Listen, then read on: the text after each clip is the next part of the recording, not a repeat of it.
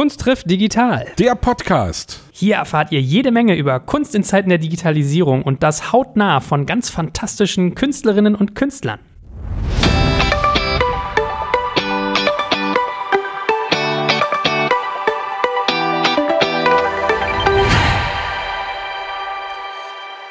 Mein Name ist Joel Kaczmarek, wie immer an meiner Seite mein treuer Freund, der liebe Sebastian Krumbiel. Hallo Sebastian. Mein treuer Freund, das hast du ja so noch nie gesagt. Nein? Das ist ja schön. Nee, da freue ich mich jetzt. Und wir kennen es noch gar nicht so lange, aber es hat sich schon da irgendwie, ich glaube, da bahnt sich was an.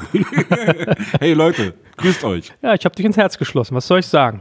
Aber liebe Leute, ehe wir in eine tolle Folge mit euch starten und ihr erfahrt, wen wir dieses Mal grandioses zu Gast haben, mache ich nochmal die emotionale Musik an und ihr lernt unseren heutigen Sponsor kennen. Und Leute, beim Thema Einrichtung müsst ihr euch jetzt einen Namen merken: Room Hero. Room Hero ist ein digitaler Inneneinrichter aus dem schönen Frankfurt und das läuft so. Am Anfang einer Büroeinrichtung, und ich weiß, wovon ich rede, steht immer ein riesiger Zeitaufwand. Langwierige Absprachen mit Innenarchitekten, die zwar die Einrichtung planen, aber nicht liefern. Die Möbel liefert dann der Händler, baut sie aber nicht auf. Und die Handwerker, die sie letztendlich aufbauen, sind oft nicht die besten Dekorateure oder schließen die Beleuchtung nicht an. Wer das alles selbst koordinieren will, glaubt mir, verliert mehrere wertvolle Arbeitswochen. Der Room Hero Office Konfigurator beschleunigt diesen langen nervigen Prozess. Und zwar teilt der Kunde einfach online mit, was genau er für sein Büro benötigt, wie viele Arbeitsplätze er braucht und welcher Stil ihm gefällt. Dann übersetzt ein Algorithmus die Antworten in ein Einrichtungskonzept und die Innenarchitekten von Room Hero sorgen für den Feinschliff und stimmen das Einrichtungskonzept perfekt auf die Wünsche des Kunden ab. Denn trotz Algorithmus wird jeder Kunde bei Room Hero von einem persönlichen Ansprechpartner betreut.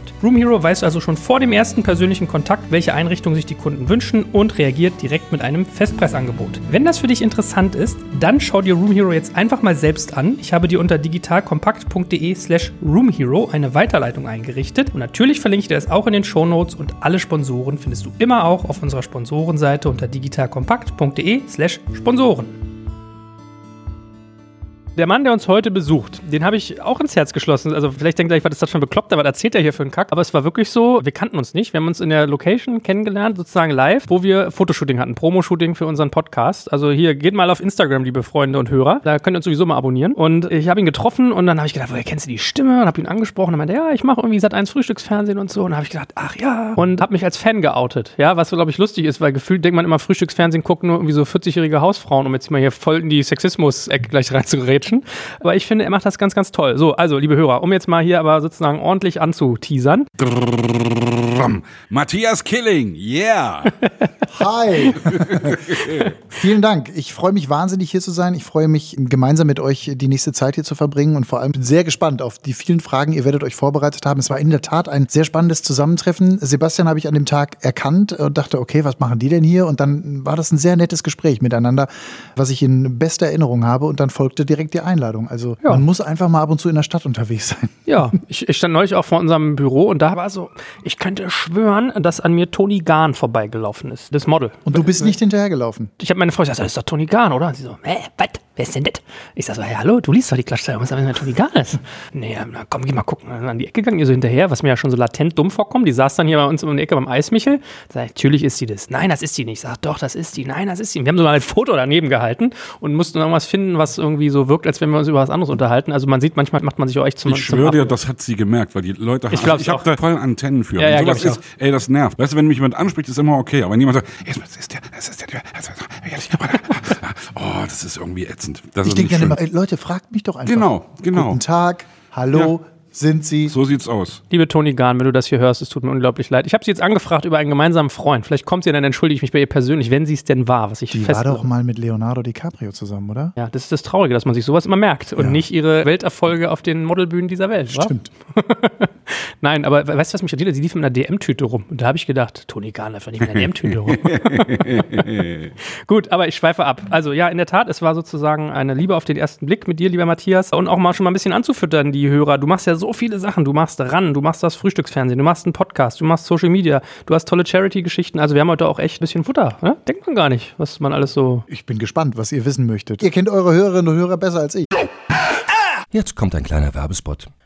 Aufgepasst! Wusstest du, dass HR-Teams heutzutage mit mehr Aufgaben denn je konfrontiert sind? In der aktuellen Studie HR Trends, die Zukunft der Personalarbeit 2024 von Sage, wurden HR-Teams aus sieben verschiedenen Ländern und über 20 Branchen befragt, um top aktuelle Insights in der Entwicklung des Personalwesens zu geben. Sage entwickelt HR-Tools und Software für dein Unternehmen, um Lohnabrechnungen, Personalmanagement, Buchhaltung und mehr zu vereinfachen. So, und die Studie von Sage zeigt unter anderem, dass ganze 91% der HR-Teams angeben, dass ihre Arbeit Arbeitsbelastung im letzten Jahr zugenommen hat, aber gleichzeitig glauben 79 Prozent der Befragten, dass Automatisierung ihre Prozesse zukünftig verbessern und Zeit sparen kann. Ebenfalls spielt auch KI eine große Rolle. Derzeit nutzen etwa ein Drittel bereits Chatbots wie ChatGPT in ihren Prozessen und circa drei Viertel der PersonalleiterInnen sind sich bereits sicher, dass KI die Arbeitsweise im HR revolutionieren wird. Du merkst, die Studie ist vollgepackt mit Statistiken, überraschenden Erkenntnissen und Tipps für HR-Führungskräfte, die vorankommen wollen und zeigt eine Momentaufnahme der sich stetig wandelnden Rolle von HR heute. Am besten schaust du dir die Studie HR-Trends, die Zukunft der Personalarbeit 2024 selbst an. Unter digitalkompakt.de slash Sage, S-A-G-E, kannst du sie dir komplett kostenlos herunterladen. Und wie immer findest du alle Infos auch auf unserer Sponsorenseite unter digitalkompakt.de slash Sponsoren. Werbung Ende. Also erstmal, als wir vorhin gemerkt haben im Vorgespräch, dass wir uns schon getroffen haben zum Tag der deutschen Einheit 2015. 2015 in Dresden, Richtig. wo du eine kleine Bühne moderiert hast, auf der ich ein kurzes Programm vor sehr wenigen Leuten, weil es sehr regnerisch war und ein bisschen undankbar war, aber trotzdem konnte ich mich sofort dran erinnern, dass ich dieses Ding gemacht habe und dass dieser 3. Oktober 2015 ist ja damals auch extrem durch die Presse gegangen, weil Dresden als Ausrichterstadt des Tages sich nicht unbedingt mit rühmlichen Schlagzeilen in die Medien gespielt hat. Naja, das war damals so, Dresden, da waren 300, 400 Menschen, die sich gegen die Flüchtlingspolitik der Bundeskanzlerin in diesem Hochjahr 2015 mhm. gestellt haben und damals vor der Frauenkirche, wo ja der offizielle Festakt stattgefunden hat, alles niedergeschrien haben. Und ich bin heute noch sauer darüber, dass diese wunderschöne Stadt mit diesen Millionen Menschen, die dort gefeiert haben, immer wieder damit in Verbindung gebracht hat, weil 300 Idioten, Entschuldigung, wenn ich das so sage, sind es aber, sich nicht benehmen konnten. Aber 1,5 Millionen Menschen haben friedlich gefeiert, unter anderem bei uns im Zelt des Bundesrates, wo du ja dankenswerterweise aufgetreten bist. Und das macht mich bis heute noch wütend, weil es immer wieder in dieser Gesellschaft passiert, dass zwei oder 300 Idioten den Rest diskreditieren. Den Rest diskreditieren. Das Ja. ist wie im Fußball. Ja, 100 Leute zündeln mit irgendwelchen Bengalos rum oder werfen was auf den Platz, aber 50.000 feiern friedlich ein tolles Fußballspiel. Naja. Worüber wird berichtet? Und da haben auch wir Medien eine Verantwortung. Leider werden wir dieser immer wieder auch nicht gerecht, weil Bad News are Good News. Das ist leider so. bringst mich jetzt gerade wirklich auf den Gedanken, das zu reflektieren, was mir an diesem 3. Oktober 2015 passierte. Ich habe eingecheckt im Hotel, was war das gleich? Ich hatte ein echt ein schickes Hotel bekommen. Steigenberger, glaube ich, direkt neben der Frauenkirche. Und ich komme da am Vorabend rein, weil wir hatten am Vortag schon einen Auftritt mit den Prinzen, irgendwie in Dresden, Open Air, ein Playback, irgendwie Fernsehsendung, was weiß ich. Und ich bin dann in Dresden geblieben und als ich in mein Hotelzimmer reinkomme, liegt da ein Zettel und da steht drauf, sehr geehrter Gast, bitte morgen zwischen 9 Uhr und 12 Uhr nicht die Fenster öffnen und bitte vom Fenster fernhalten. Wo ich dachte, hä, was ist denn, jetzt geht denn hier ab, was ist denn das und so. Und werde früh wach durch Lärm draußen, durch Trillerpfeifen und Zeug und gehe natürlich ans Fenster und gucke da raus und sehe da unten diese Leute stehen. Und es waren wirklich 200, 300 Leute, wenig Leute, die darauf warten, dass der Bundespräsident kommt, die Bundeskanzlerin, viele Minister, viele Politikerinnen und Politiker, viele Gäste und merkt da, was da sich für ein Schauspiel abspielt da unten. Und das war so spooky, dass ich natürlich das Fenster aufgemacht habe, um mir das reinzuziehen, um auch Fotos zu machen und zu filmen. Und kurz darauf klopft's an der Tür und da steht irgendwie die Security vom Hotel da. Sie sind am Fenster, ja. Und der Gorilla mit Knopf im Ohr und so, ja, die Scharfschützen haben gesehen, dass sie hier irgendwie, wirklich ehrlich, ohne Scheiß, ja. Und ich habe gesagt, Leute, ihr könnt doch nicht für mich verlangen, dass ich das Fenster zulasse. Ich bin Sebastian so- Krumbig, ich habe einen Ruf zu verlieren. Hey, ich hey, muss hey, da hey. ihr Motherfucker rausrufen. Hey Leute, Joel, das ist jetzt unfair. Nein, mir ging es also völlig unabhängig davon. Nein, nein, mir ging es wirklich ausschließlich darum, wie peinlich das war und wie unangenehm das war und wie ich mich wirklich geschämt habe. Und ich meine, ich habe neulich diesen Film gesehen, Die Getriebenen. Das Ah, ist ja, ja. da gibt es ja, Ja, ja. dieses Buch des. Weltjournalisten Robin Alexander und dazu ist ein Film gemacht worden über die Zeit der Flüchtlingskrise. Ja. Und da ist unter anderem eben auch fiktiv nachgestellt worden, wie die Bundeskanzlerin damals Heidenau besucht hat, Mhm. wo Menschen an der Straße den Mittelfinger zeigen und schreien und brüllen, verpiss dich, du Fotze, Ja, ja. als Deutscher. Mhm. Das war mir so unangenehm, das im Fernsehen zu sehen und zu wissen, dass es wirklich passiert. Also mir fehlen da wirklich, jetzt ist ein sehr tristes Thema, was wir gerade hier besprechen, aber äh, mir fehlen da wirklich die Worte. Und ich denke, das kann doch nicht wahr sein, dass Menschen, also frustriert, Arbeitslosigkeit und so weiter. Aber dass das so umschlägt in eine solche verbale und ja zum Teil, wir haben es gerade wieder erlebt in Stuttgart, gegen die Polizei diese Gewalt, dass das so umschlägt, das sind zum Glück nur einige wenige, aber das Bild, was dadurch in die Welt unseres wunderschönen Landes getragen wird, ist ein völlig falsches und das finde ich ganz schlimm. Ich habe einmal letzter Gedanke zu diesem Thema jetzt von mir, weil ich war in New York vor, weiß ich gar nicht, vor vielen Jahren, gerade Pegida Hochzeit und mach den Fernseher an in Manhattan in meinem kleinen Hotel, mache einen Fernseher an und sehe eine Schlagzeile Dresden, Nazi Town, Germany. Und da war eben so. wirklich Pegida. Ey, also deswegen komme ich drauf, weil du gerade sagst, die Bilder, die um die Welt gehen. Und das ist so peinlich. Und ich komme aus Sachsen und ich denke immer, oh fuck, ey, wie soll ich das irgendjemandem erklären? Und das ist ja wirklich schon so, dass ich teilweise auch Leuten aus Westdeutschland sagen muss, hey, es ist nicht überall so. Und das klingt dann wieder auch schon so entschuldigend. Und natürlich, wenn du auch die Bilder aus Chemnitz gesehen hast, ja, Höcke in der ersten Reihe neben irgendwelchen Hools und neben irgendwelchen echt Hardcore-Nazis, ja. Und dahin dahinter eben viele, viele tausend Menschen, die da mitmarschiert sind. Wie willst du damit umgehen? Ja? Wie leidet eine Gegend, eine Stadt auch darunter? Wie geht man damit um? Natürlich kann ich Leute verstehen, die da gerade aus Westdeutschland schon weit weg, die sagen, ah, da drüben sind doch sowieso nur, die sind doch alle hier. Äh,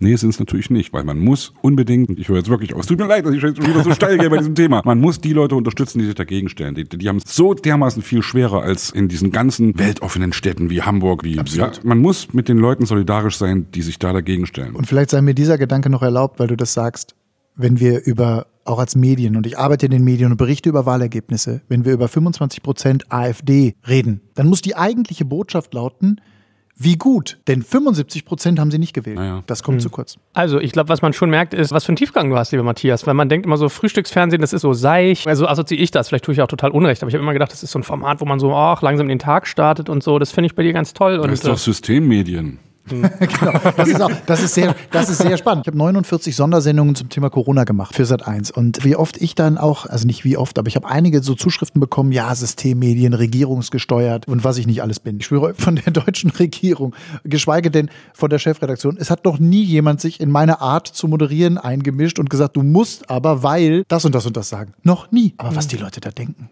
Also. Es gab doch jetzt wieder das Ding mit dem letzten Sportstudio, wo es um dieses Rassismusproblem, wo Dunja Hayali das extrem, das vorletzte Sportstudio, es war jetzt irgendwann ein Sportstudio, irgendwann im Juni, ja. Und das war, fand ich wirklich hochinteressant, weil sie danach natürlich sofort wieder irgendwie Shitstorm gekriegt hat. Ja, natürlich hat sie wieder jetzt irgendwie hier die Rassismuskeule rausgeholt und irgendwie das alles thematisiert. Also, dass das ein Riesenthema ist und dass Rassismus eben auch im Sport und in dieser Vorbildfunktion von Sportlern, von Fußballern, von eben auch Medienleuten ganz wichtig ist, das immer wieder zu thematisieren und da immer wieder drüber zu sprechen, ist für mich völlig klar. Dass viele Leute sich da oft auf den Schlips getreten fühlen und sagen, wir können die ganze Scheiße nicht mehr hören, kann ich nachvollziehen. Aber Leute, das Leben ist grausam, wir müssen darüber immer wieder reden. Ja, deswegen, als ich eben den Witz gemacht habe, Herr Security, ich bin Sebastian Krumm, ich habe einen Ruf zu verlieren. Das war auch zum Beispiel gar nicht so gemeint, dass ich sage, du bist irgendwie selbst, du bist der bodenständigste Typ, den ich kenne, ja. Sagen auch alle mit unserem Podcast Berührung haben. Sondern im Gegenteil, es war eher, und ich glaube, da habt ihr beieinander vielleicht eine Brücke, dass du dieses Haltungsthema halt so hoch hältst. Darum ging es mir, ne? Das mal auch zu betonen, dass dieses in Unterhaltung steckt Haltung. Das finde ich ein spannendes Motiv bei dir. Aber Matthias, zu dir. Wie bist du eigentlich dazu gekommen? Also wir sagen ja immer so, Kunst trifft digital. Deine Kunst ist irgendwie so das Fernsehen, das Moderieren, der Medienmensch. Wie hat das für dich angefangen? Auf einem Kreuzfahrtschiff Ende der 90er Jahre, als ich nach dem Abitur dorthin gegangen bin, um, ich habe mich beworben und wollte Animateur werden, weil ich dachte, in der Reisebranche arbeiten ist total schlau.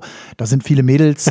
So habe ich mit 19 gedacht. Und dann habe ich mich beworben, bin dankenswerterweise damals genommen worden. Es gab nur dieses eine Schiff dieser AIDA-Gruppe. Ich weiß nicht, ob ich die Werbung hier nennen darf, aber heute, glaube ich, kennt man das. Damals war das eher exotisch. Und dann stand eines Abends mein Chefanimateur vor mir und sagte, du musst Bingo moderieren heute Abend. Und dann habe ich gesagt, nee, nee, nee, meine Jobbeschreibung lautet Shuffleboard, Volleyball, Basketball und mit Kindern spielen, aber nicht Bingo moderiert. Doch, doch, jeder muss das hier machen. Und dann habe ich das gemacht an dem Abend. Und von dem Abend an habe ich das jeden Abend gemacht, über Monate. Weil das wahnsinnig gut ankam. Das funktioniert. Und auf einmal war ein Talent entdeckt. Ich habe vorher Schultheater gespielt, ich stand gerne auf der Bühne. Ich habe auch einen Abiball moderiert, ehrlicherweise. Doch, das habe ich schon gemacht. Aber das war nie in die Richtung denkend, dass da mal irgendwas draus werden kann. Und dann wurde eben ich der Bingo-Moderator und dann habe ich das jeden Abend gemacht und habe dann diverse andere Moderationen auf diesem Schiff auch übernommen und bin dann wieder nach Deutschland gekommen, nach anderthalb Jahren zur Bundeswehr eingezogen worden, Ende der 90er. Und dann war aber für mich klar, ich muss zu Viva. Und Viva wartet auf mich. Das habe ich auch gedacht. Viva hat aber nicht auf mich gewartet. Warst du beim Casting? nee, noch nicht mal zum Casting eingeladen worden. Also ich habe da Bänder hingeschickt, ich weiß gar nicht, wie viele VHS-Tapes damals noch und Bewerbungen. Ich bin weder zum Casting eingeladen worden, noch hat irgendjemand, ich glaube, ich habe noch nicht mal Antworten gekriegt. Und das ist bis heute sehr schade, aber ich habe dann relativ früh gemerkt, okay, also die Welt wartet doch nicht auf mich, bin aber dann dran geblieben und habe dann mich bei allen Eventagenturen dieses Landes gefühlt beworben und habe dann auch tatsächlich die ersten kleinen Moderationsjobs bekommen. Und so ging das dann langsam los und dann habe ich studiert, nebenbei eben moderiert, Modenschauen, Straßenfeste, was es alles so gab. Und Messen, ganz viele Messen, Verbrauchermessen, herrlich, mit vielen Menschen, die mit kleinen Tüten vor meiner Bühne standen und Gummibärchen wollten und so. Da habe ich dann alles Mögliche gemacht und dann tatsächlich das erste Casting damals für einen kleinen Sender namens Giga. Ach ja, großartig. Dann gemacht und genommen worden. Das war sehr junges Fernsehen. Junges ne? Fernsehen, viel. Internet. Ja. Mit Miriam. Pilau damals? Miri war schon weg, aber viele Kollegen damals, die sehr gründermäßig unterwegs waren. Und also wir haben schon mit Zuschauern gechattet, da wusste 98 Prozent der Deutschen noch nicht, was ein Chat ist. Naja. Also die waren wirklich deutlich vor ihrer Zeit. Und da war ich dann dreiviertel Jahr, bis das Projekt pleite ging. Und dann habe ich damals Mitte 20 schon meine erste Pleite erlebt, wurde dann aber relativ schnell aufgefangen von einem kleinen Regionalsender namens NRW TV. Da war ich dann für drei Jahre und habe dann viele Castings gemacht, auch in der Zeit, die ich nicht gewonnen habe. Aber dieses eine Casting beim Frühstücksfernsehen, das habe ich eben gewonnen und so bin ich 2009 dahin gekommen. Das sind jetzt mal zehn Jahre harte Arbeit, versucht in 1,30 zu erklären. Aus Hagen in den Rest der Welt. Du bist Hagen, ich bitte dich, da Hagen, hammergeil. Also das war meine Brücke jetzt, weil natürlich irgendwie ganz viele große Musiker kommen aus Hagen, ja. Nena, Extra breit, Annette Humpe. absolut. Also das ist schon irgendwie. Aber alles Musiker, ne? Ich würde so gerne singen können, ich kann es nicht. Deswegen Ja, sagst aber, du das. ich, aber ich finde das schon Es krass. ist Also, schrecklich, wirklich. Also wenn ich irgendetwas wirklich gerne können würde, dann ist es Singen. Und ich habe vor zwei Jahren oder so habe ich eine Schlagersendung aufgezeichnet. Lustigerweise wieder auf einem der AIDA-Schiffe. Und dann waren da ganz viele so Feuerherz und Eloy und tolle Truppe. Wir waren eine gute Truppe, waren zusammen unterwegs und ich habe zu dem Produzenten damals gesagt, ich so, Harry, ich würde so gerne irgendwie mal eine Platte machen oder ich hätte da so Bock drauf. Und ich kann es aber nicht. Und jeder, der mich singen hört, das erste Mal im Studio, weiß auch, dass das keinen Sinn macht. Gar keinen. Ich spiele leidenschaftlich gerne Klavier. ja, dann machen wir halt eine Band auf. So läuft's, so fängt's an. Können wir machen. Können wir machen. Aber das ist auch das Einzige, was ich an Musik so ein ganz bisschen irgendwie kann, wobei ich keine Noten lesen kann, sondern das irgendwie so. Ich bin ja nur schockiert. Ich kann ja so Talente grob einschätzen. Ich bin ja selber hier und da moderierend tätig auf Events und so. Und ich meine, du kannst das schon. Und wenn ich sehe, was du dann für eine Ochsentour hinter dir hast, bis du dahin gekommen bist, wo du heute bist, trotz Ja. Talent, ja, dann, Ja. ich weiß nicht, ist das Glück oder ist die so anspruchsvoll beim TV oder woran liegt das? Nee, das ist mehr zur richtigen Zeit am richtigen Ort. Und ich sage auch in diesem Casting damals bei Sat 1, beim Frühstücksfernsehen waren 40 Jungs und die konnten alle was. Die waren alle talentiert. Aber meine Nase hat halt meinem Chef gepasst. Und für diese Entscheidung, ich sage immer, die er damals getroffen hat, werde ich ihm ein Leben lang dankbar sein. Der wird dieses Jahr 60 und der ist bis heute mein TV-Papa. Jürgen Mesche, der hat gerade den Deutschen Fernsehpreis gekriegt und darüber freue ich mich so unendlich, weil der eben mein Leben, mein Berufsleben nachhaltig verändert hat. Und alles andere, RAN und DTM und Biggest Loser und was ich dann alles so dann in den Jahren moderiert habe, hat seine Grundlage bei seiner Entscheidung für meine Nase. Also auch ein bisschen Glück, dass er sich eben nicht für viele andere talentierte Kollegen, die damals mit dabei waren, im Casting entschieden hat. Na, ich finde aber das Bild des Animateurs irgendwie geil. Weil Animateure sind für mich so Leute, die sind in der Lage, Leute zu lesen, Menschen zu lesen, empathisch zu sein, denen Stimmung rüberzubringen und sich auch nicht irgendwie sozusagen davon ins Boxhorn jagen zu lassen oder die Flint ins Korn zu werfen. Du hast, glaube ich, eine Meinung, wahrscheinlich auch manchmal eine harte, wenn du denkst, oh, wieder so ein Penner heute, der dies und das und jenes gemacht hat. Aber du bist in der Lage, das so professionell zu trennen und hast trotzdem so dieses gute Laune auf Knopfdruck. Also wenn du Saunaaufguss machst in einem Club und die einzige, ich sag mal, die Kunst, die du mitbringst, ist die finnische Minze. Du es aber schaffst, dass die Menschen dank der finnischen Minze während des Aufgusses trotzdem lachen Ja. und eine gute Zeit, nämlich zehn Minuten haben, in der du sie ja ordentlich anwedelst, dann bist du ein guter Animateur. Ja, ich glaube, es hat doch eine Menge auch damit zu tun. Also ich glaube, der Vergleich hinkt gar nicht so sehr, wie ich jetzt gerade gedacht habe. Du musst ja auch in irgendeiner Weise eine Art Achtung vor den Leuten haben, mit denen du das zu tun hast. Das geht mir ja genauso, wenn ich auf der Bühne bin. Ich sag das ja manchmal auch irgendwie bei Prinzenkonzerten. Am letztes Lied sage ich dann, ey, wir sind so froh, dass es euch gibt und ohne euch wären wir Genau. Überhaupt nichts, ja. Und das irgendwie, klingt das wieder so salbungsvoll, das sozusagen zu verinnerlichen und ganz klar zu sagen, hey, ich stehe jetzt hier oben auf der Bühne und sind ein Haufen Leute gekommen, weil wir als Band jetzt hier oben stehen und das darfst du aber nicht persönlich nehmen, sondern du musst ganz genau wissen, hey, ich war, was wie du es eben selbst gesagt hast, zur richtigen Zeit am richtigen Ort, habe sehr viel Glück gehabt in meinem Leben, bin deswegen jetzt da, wo ich bin und bin vor allem deswegen da und da glaube ich wirklich ganz fest dran, weil ich Respekt habe vor den Leuten, die da sind. Selbst wenn ich jetzt manchmal auch da Leute sehe, wo ich denke, oh, die willst du aber nicht als Freunde haben unbedingt, aber trotzdem muss muss ich erstmal sagen, hey, ihr habt euch eine Karte gekauft, ihr seid hierher gekommen und ich liebe euch dafür, dass ihr das gemacht habt. Und das, glaube ich, verbindet uns auch in irgendeiner Weise, weil du brauchst diesen Respekt. Ich habe vorhin gedacht, als du darüber geredet hast, Messen, wo ganz viele Leute mit ihren Beutelchen da stehen und Gummibärchen, die haben wollen, wo du ja auch vielleicht denken könntest, ach, die Beutel das jetzt für Leute? Genau, wo man ein bisschen herabblickt auf diese Leute. Nee, darf man nicht machen. Finde ich wirklich, es ist dein Publikum und du musst irgendwie eine gewisse Achtung dafür haben. Also ich meine, du bist ja nochmal deutlich bekannter durch das, was du tust und durch deine Kunst in Deutschland deutlich bekannter geworden, als ich das jetzt bin. Und vielleicht ist es bei dir auch manchmal schwierig, das kann ich nicht beurteilen, aber ich habe noch nie jemandem ein Foto verwehrt. Noch nie. Warum? Weil da ist jemand, der freut sich über ein Foto mit mir. Dann denke ich, hä?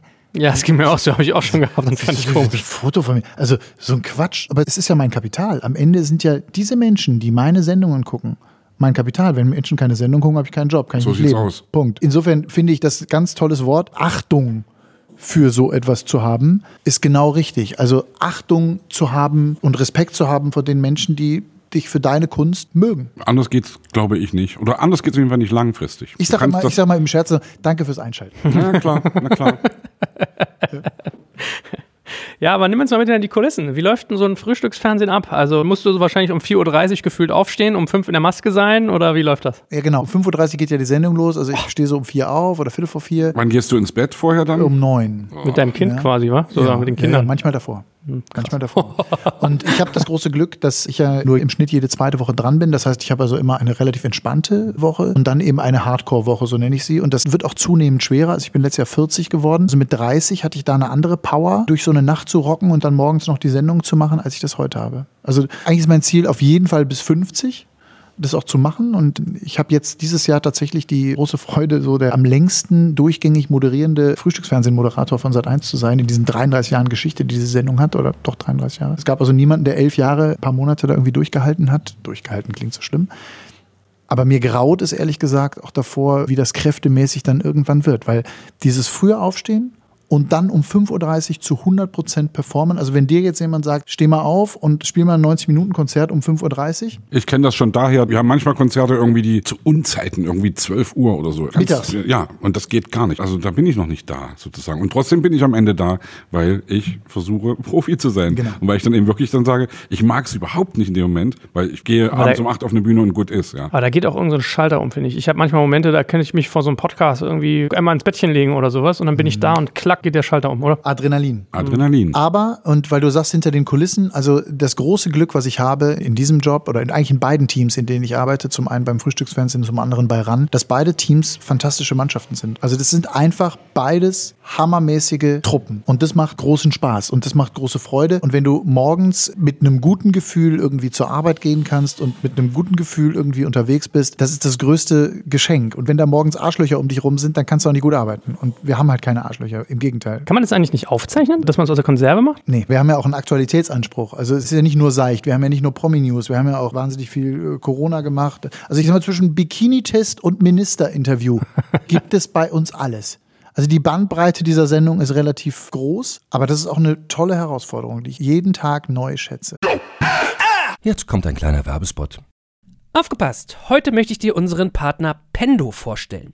Pendo ist eine All-in-One-Lösung für Produktanalyse, Produktentdeckung, In-App-Anleitungen und Session-Replays, damit du die Benutzererfahrung sowohl deiner KundInnen als auch der Mitarbeitenden deutlich verbessern kannst. Auf KundInnenseite kannst du also den Wert deines Produktes und die Nutzungsdauer maximieren. Dadurch werden deine NutzerInnen motiviert, mehr Produkte zu erwerben. Und für deine Mitarbeitenden wiederum wird die Produktivität gesteigert, indem die Nutzererfahrung von internen oder externen digitalen Tools erleichtert wird, um diese dann auch effektiver zu nutzen. Wenn du also die User Experience in deinem Business steigern möchtest, solltest du unbedingt mal bei Pendo vorbeischauen. Unter digitalkompakt.de/slash Pendo habe ich dir eine Weiterleitung eingerichtet, schreibt sich P-E-N-D-O und dort kannst du das Ganze sogar einfach mal gratis testen. Und alle Infos findest du wie immer auch auf unserer Sponsorenseite unter digitalkompakt.de/slash Sponsoren.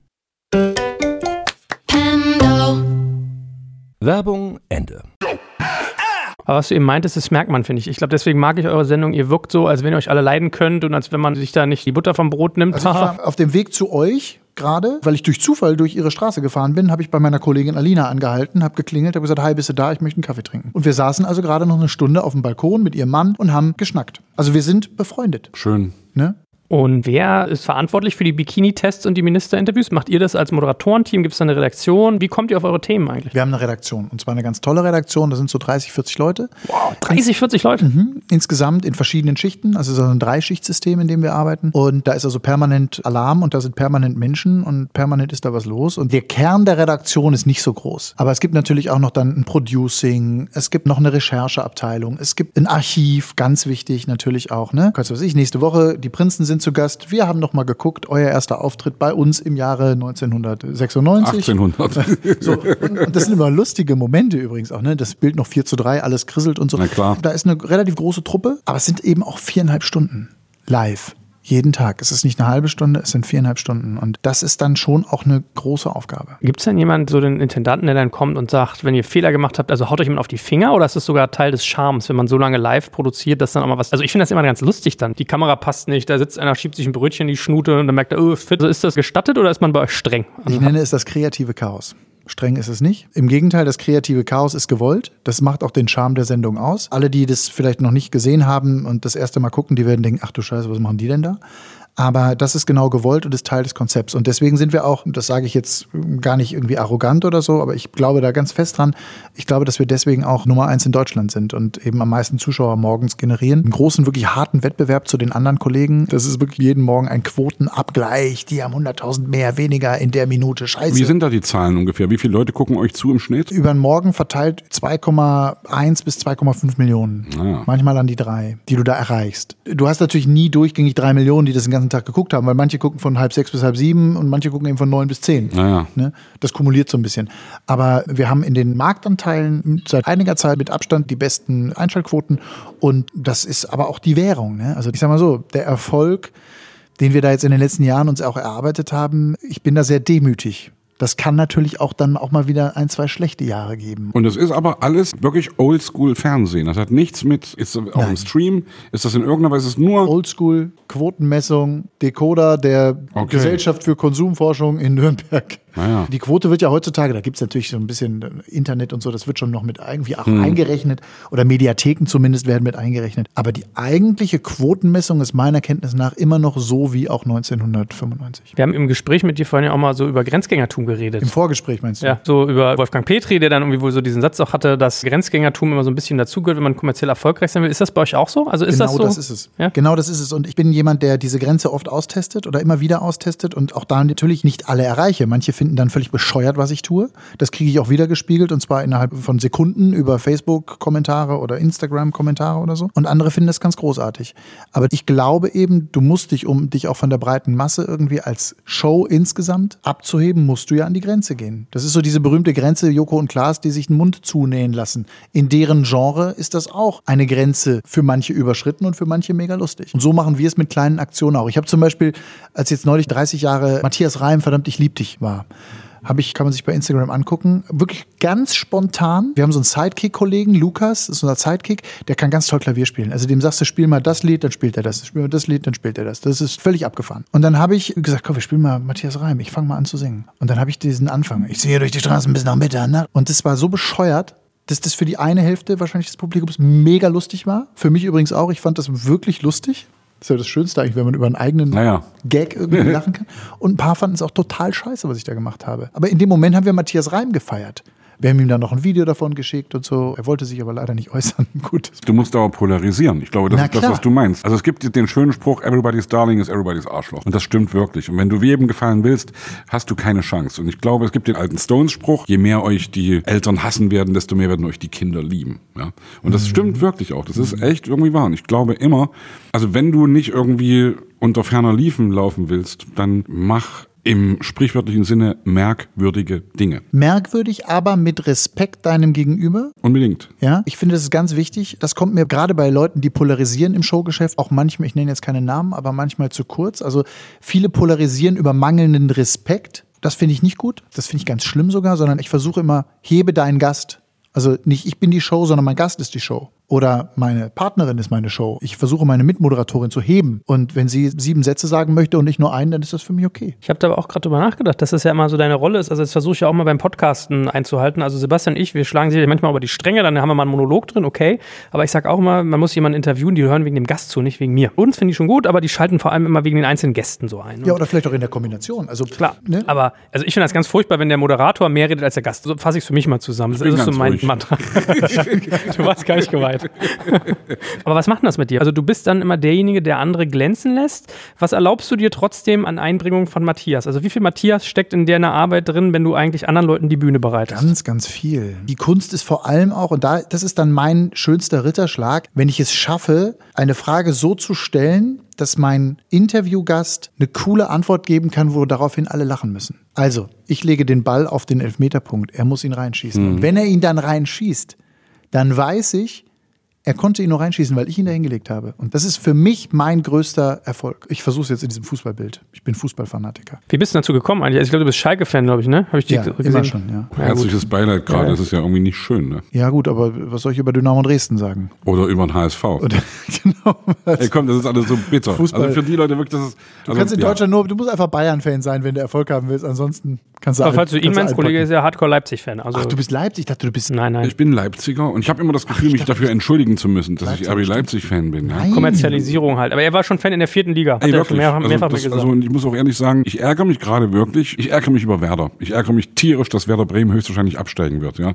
Das sieht ja, glaube ich, jetzt wirklich so aus, weil wir es nicht geschafft haben, gegen Fortuna Düsseldorf nach einem 0 zu 2, nach einem 2 zu 0, das auch zu halten. Ein und sehr da, enger ja. Freund von mir spielt bei Fortuna Düsseldorf und hat das 1 zu 2 gemacht. Steven Skripski. naja, komm. In der 87. Das hey, sagt, wie gesagt, Freud und Leid. Ja, ja liegen immer beieinander. Ich kenne Arndt Zeigler sehr gut. Also mein, Super, der, der, der toller Typ. Wirklich großartiger Typ. Den müssen wir eigentlich auch mal einladen. Arndt Zeigler ist der, der die Sendung hat, Zeiglers wunderbare Welt des Fußballs und der gleichzeitig Stadionsprecher bei Werder ist. Ja. Und der hat mir vorher geschrieben, vor dem Spiel gegen Düsseldorf müssen auch deine Jungs mal echt wirklich, Bitte, das ist die ja, letzte ja. Chance. Ja. Da stand es gerade 2-0 und BVB hat ja auch verloren gegen Mainz. Ja. Und das war alles so, also schlechter hätte es überhaupt nicht laufen können für Werder. Und ich habe ihm geschrieben, ja, meine Jungs machen es ja gerade ganz gut beim 2 zu 0. Ja. BVB nicht. Und dann musste ich wirklich irgendwie ein paar Minuten später schreiben, du, ich nehme alles zurück. Es tut mir echt total leid. Und der leidet wirklich wie ein Hund gerade. Ja, klar. Fußball ist ja auch eine besondere, ich nenne es fast eine besondere Religion für manche ja. Menschen. Und ich vielleicht ein Wort zu Leipzig, weil das ist zum Beispiel auch eine Diskussion, die ich nicht mehr hören kann. Dieses Thema Kommerzialisierung. Jetzt kommen die Dosen und machen da. Wenn du mal in Leipzig im Stadion warst, ich bin ja selber ein paar Mal hingefahren, wie viele Menschen in Leipzig, um Leipzig herum, eine fußballerische Heimat durch dieses Projekt bekommen haben und samstags mit ihren Kindern, Familienväter oder Mütter, mit ihren Kindern glücklich ins Stadion gehen und tollen Fußball sehen. Dazu diese Jugendabteilung. Ich habe den allergrößten Respekt, was die bei RB aufgebaut jo. haben. Und diese ganze Scheißdiskussion um Kommerzialisierung kann ich nicht mehr hören. Weil die Bayern da ist Adidas, da ist die Allianz. Bei Schalke ist es Gazprom, die die Millionen geben. Ich in Leverkusen gedacht, ja. ist es Bayer und bei VW Wolfsburg ist VW. Und Geschweige denn international bei den Engländern. In Stuttgart ist Mercedes-Benz und ja. dann ist es halt in Leipzig Red Bull. Ja. Verdammte Scheiße nochmal. Aber da wird doch toller Fußball geboten. Da ist doch Entertainment. Das ist doch eine Riesenbühne. Also diese Diskussion der vermeintlichen, entschuldige, dieser Fußballromantiker, die geht mir richtig auf die Eier elf Freunde müsst ihr sein. Das ist irgendwie, dann kannst du auch sagen, verzichtet auf jede Art von Trikotwerbung und geht wirklich raus. Und das, am Ende ist es ein Geschäft. Ja, aber er hat ja recht. Ich habe exakt dasselbe gedacht. Frag mal Bayern, wie viel Geld die von Audi kriegen oder die fahren nach Katar. Ihr mit Gazprom. Bei uns ist hier das Windei Windhaus drin. Also da kann man bei jedem vor der Tür kehren. Und man muss ja auch sagen, die sind ja nicht hingegangen wie Manchester City und haben sich hier einen Promi nach dem anderen eingekauft, sondern die haben ja wirklich aufgebaut mit Jugend und haben ja auch ein Konzept. Ja. Aber gut, wir schweifen ab. Wie bist du zum Fußball gekommen beruflich? Zu RAN und so? 1992 habe ich die erste RAN-Sendung gesehen. Ah, ich wollte schon sagen. Und so. äh, da war ich völlig begeistert, zuerst von Reinhold Beckmann und dann sah ich auf einmal den jungen Johannes Bekerner. Und an dem Tag habe ich entschieden, irgendwann habe ich ein RAN-Mikro. irgendwann habe ich das. Irgendwann bin ich RAN-Moderator. Also das war natürlich so weit weg, wie ich äh, werde auf der Bühne stehen und singen wie die Prinzen. Aber das war für mich das Ziel. Und darauf habe ich hingearbeitet. Und ich bin auch in diesen ganzen Jahren nie weggegangen von RAN, obwohl die Fußballrechte alle verschwanden über die Jahre. Mhm. Jetzt nächstes Jahr, ab 2021, dürfen wir wieder ein paar Spiele zeigen. ab wann warst du da? Ab wann bist du da? 2010. Ich habe angefangen 2010, mit 2010 mit Champions League und Europa League als Field Reporter, also Fragensteller nach dem Spiel. Sie haben 5-0 verloren, wie fühlen Sie sich? Und Moderator der Sendungen war Johannes B. Kerner. Und ja. hatte ich da auch deinen TV-Papa hingebracht oder wie bist du hingekommen? Nee, ich habe einfach eine E-Mail geschrieben an den damaligen Sportchef Ich war schon beim Frühstücksfernsehen und habe dann dem Sportchef, den ich bei einem Charity-Spiel kennengelernt hatte, habe ich dann eine Mail geschrieben, ob wir uns mal zum Mittagessen treffen können. Und dann hat seine Sekretärin mir geschrieben, ja, in zwei Monaten wäre noch ein Slot frei.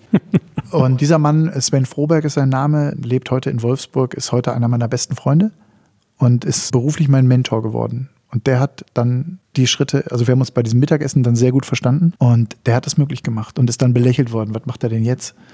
Und wer, wer ist wer den vom Frühstücksfernsehen? Lässt er ein Fußballspiel moderieren? Der hat es ja nicht alle. Und so ging's los. Was hat er in dir gesehen? Hast du ihn mal gefragt, was es war? Talent. Ja, natürlich. Also er hat gesagt, du bist eines der größten Talente, die ich je irgendwie erlebt habe. Das ist natürlich eine Wahnsinnsaussage für mich gewesen. Und das hat mich sehr motiviert. Und dann habe ich sehr schnell lernen müssen, dass du als Fußballkommentator, Schrägstrich Moderator, nur so gut bist wie das Recht, was dein Sender sich gekauft hat. Heute werde ich nicht als guter Fußballmoderator wahrgenommen, weil ich nämlich als gar nicht als Fußballmoderator wahrgenommen werde. Also null. Obwohl seit eins doch gerade wieder irgendwie ein bisschen sich eingekauft Und ab nächstem Jahr haben wir wieder ein ganz kleines Fußballrecht mit neun Spielen pro Jahr. Und dann hoffe ich, dann werde ich zumindest wieder als Fußballmoderator wahrgenommen. Ob dann als guter müssen andere entscheiden. Aber du bist nur so gut wie dein Recht. Da finde ich, steckt viel Wahrheit drin, weil würde ich jetzt eine WM moderieren und es gucken mit 20 Millionen Menschen zu und ich mache keinen Fehler. Die gucken übrigens nicht meinetwegen, die gucken während des Spiels. Ne? Das muss man ja auch immer für sich sehen. Du bist ja nur ein kleiner Begleitpunkt einer Fußballsendung. Aber dann wirst du so wahrgenommen, ja, da macht er ganz gut, der Kerl da, alles klar, wann geht das Spiel endlich los? Was ist denn die Fähigkeit, die man als Moderator bei so einem Run haben muss? Worauf gucken die Leute? Ich habe auch bis heute nicht verstanden, was irgendwie Bellaretti jetzt als Kommentator anders macht als, also klar, eingängige Stimme und Als so. Marcel Reif. Ja, mit dem ich zum Beispiel nicht so viel anfangen konnte, by the way. Aber Siehst du? Also, so, das ist immer, ist Geschmack es ist immer Geschmack und Subjektivität. Was musst du mitbringen? Du musst zuhören, du musst eine schnelle Auffassungsgabe haben, du musst bestimmte Dinge schnell umsetzen können im Sinne von analysieren, aber vor allem musst du eins haben als Moderator. Du musst immer versuchen, den Zuschauer so an die Hand zu nehmen. Also du musst immer im Kopf haben, was könnte jetzt den Zuschauer interessieren? Es geht nicht darum, was mich interessiert, sondern was interessiert mein Papa? oder dein Papa oder dein Papa oder Mutter oder wen auch immer. Also du bist der verlängerte Arm des Zuschauers, mehr bist du nicht. Und du darfst nicht, wenn du ein Schalke-Spiel moderierst, darfst du dich als Fan outen oder nicht? Nein, da, also natürlich, jeder, der sich mit mir beschäftigt, weiß, dass ich Schalke-Fan bin. Natürlich kann man sich da outen und viele Kollegen. Also ich bin doch in den Beruf gegangen, weil ich Fan bin. Ja. Ich finde es immer so verlogen, wenn die alle sagen, nein, ich bin da völlig neutral. Und, Ich glaube, Beckmann ist Bremen-Fan, wenn ich mich täusche, oder? Ja, und, und, und Hansi Küpper ist Dortmund-Fan und, und ähm, das ist doch normal. Also Klar. wir haben doch alle mal als Fan angefangen.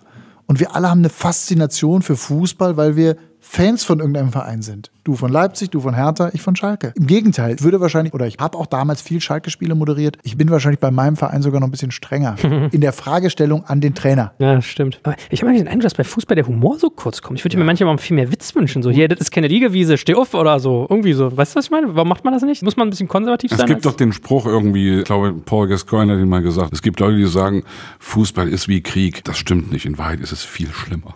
Und das ist wirklich, und das ist echt, da ist was Wahres dran. Und es können Leute, die da keine Verbindung zu haben, können das nicht verstehen. Wenn ich jetzt versuche, jemandem zu erklären, wie sich gerade ein Werder Bremen-Fan fühlt, dann sagen die, weißt du, der beste Spruch, der beschissenste Spruch ist einfach dann sagen, na, dann gewinnen sie eben beim nächsten. Oh ja. ja. Ey, nein, Leute, eben nicht, ja. Und das ist wirklich, das kann man nur verstehen, wenn man da dabei ist. Und es ist eine ernste Sache, ey. Aber weißt du, um deine Frage zu versuchen zu beantworten, es ist egal, wer das Spiel begleitet. Der Kommentator ist in erster Linie Wurst. Und noch wurstiger ist der Moderator, der vorm Spiel oder in der Halbzeit spricht, weil da gehen die Leute Bier holen oder aufs Klo oder weiß der Himmel was. Das ist Wurst. Deswegen ist auch wenig Humor. Wir machen unseren Job. Weil es ist geil, im Stadion zu stehen und es ist geil, da irgendwie mit Lothar Matthäus zu quatschen oder Michael Ballack oder so. Das sind ja auch Helden meiner Jugend. Und wir machen diesen Job, weil wir das Spiel begleiten. Aber du guckst doch auch ein härter Spiel, weil Hertha spielt und nicht, weil Kai Dittmann der Kommentator bei Sky ist. Ja, klar, aber was hat Mehmet Scholl zu Mario Gomez damals gesagt? Mit dem Wund gelegen. Siehst du? Man merkt sich das schon. Oder aber das hier. ist aber ein Experte. Als Ah, okay, Moderator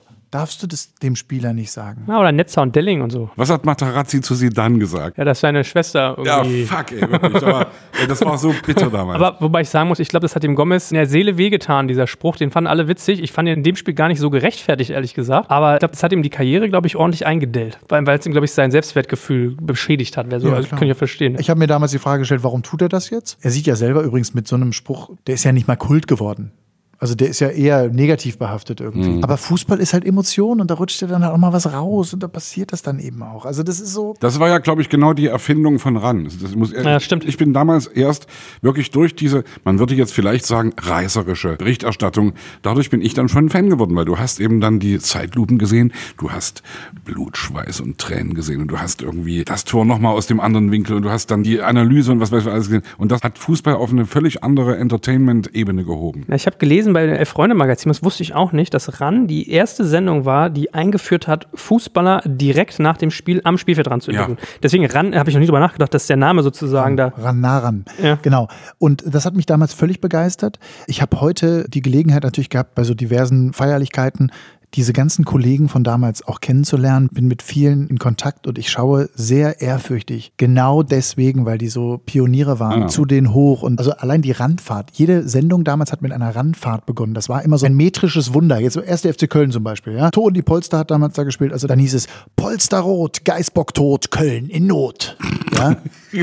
Das ist natürlich eine Kunstform gewesen. Also die ist für mich bis heute unerreicht. Das wird sich aber auch in den öffentlich-rechtlichen, also 1992, 93, niemand getraut. Ja? Und die haben damals die Eier gehabt und haben das einfach gemacht und waren ja deswegen auch zehn Jahre da. So, und dann wurde natürlich alles immer größer und dann das Geld immer knapper und so. Ja, aber ich muss auch echt sagen, ich finde, was bei The Zone zum Beispiel so unterirdisch ist neben der Menüführung, ist, die sind die Moderatoren, die Kommentatoren. Das ist einfach so. Ich gucke es aber trotzdem gerne. Warum? Weil ich das Spiel sehen will. Ja, ja, gut, aber das ist ja irgendwie. Manchmal würde ich mir wünschen, den Ton ausschalten und so eine Radioübertragung. Aber du darfst ja einfach, also diese Leute, die dann irgendwie mit einem erhebenden Gefühl irgendwie durch die Welt fliegen, im Sinne von, ich bin Fußballmoderator, ein Scheiß bist du.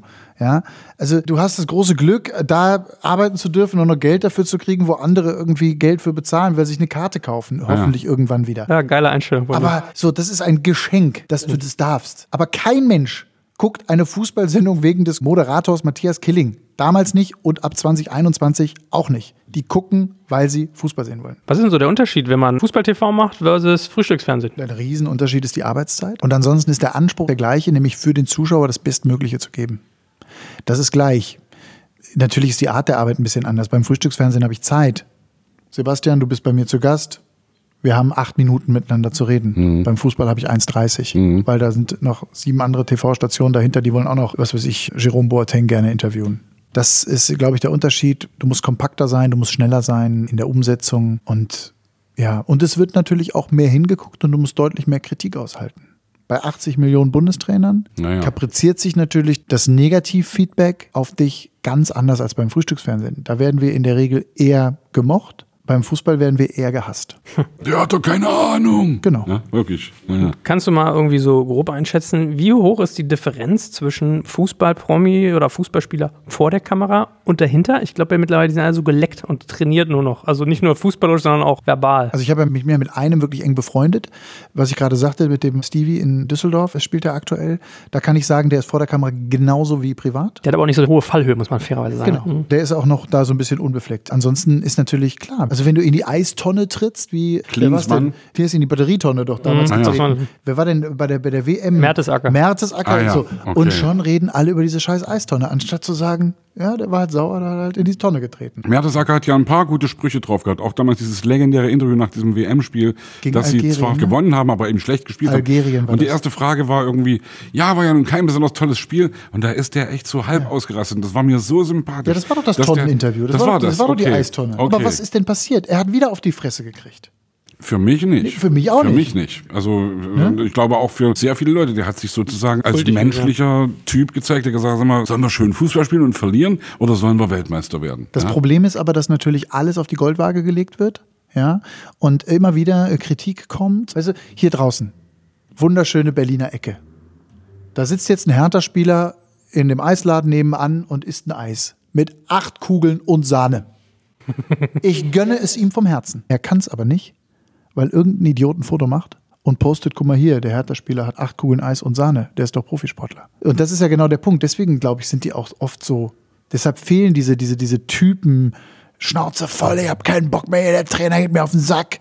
Das gibt's nicht mehr, weil eben alles doppelt und dreifach wie ein Bumerang abgesichert ist und ist überall unter Beobachtung. Aber jeder von uns merkt sich, wenn es mal nicht so ist. wa? Wenn man hier so irgendwie, also Thomas Müller ist für mich so ein Kandidat, der lässt mal einen raus. Oder Rudi Völler damals mit Ja, Waldemar Hartmann, hier kommt, genau. du zischt dein drittes Bier und laberst mich hier voll und so. Gibt immer, gibt Also- immer ein paar rühmliche Ausnahmen. Ist auch gut so. Ich würde mir sehr viel mehr das auch wieder wünschen. Ich habe zum Beispiel Jürgen Klopp als Dortmund-Trainer interviewt vorm Spiel, Schalke Dortmund. Und dann standen wir da am Spielfeldrand, damals für Liga Total. Und dann hat der, das war so wie Sky, Liga Total war das Angebot von der Telekom, das lief irgendwie im Netz. 2012, 2013, so in den Jahren.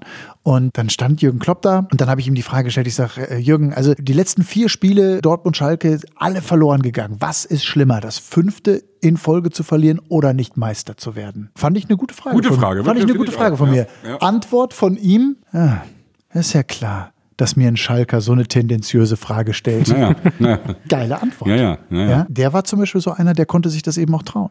So, und dann haben wir uns so gekebbelt und so, und dann war das war alles cool. Ja? Ich war ja stolz, dass er wusste, dass ich Schalke-Fan bin.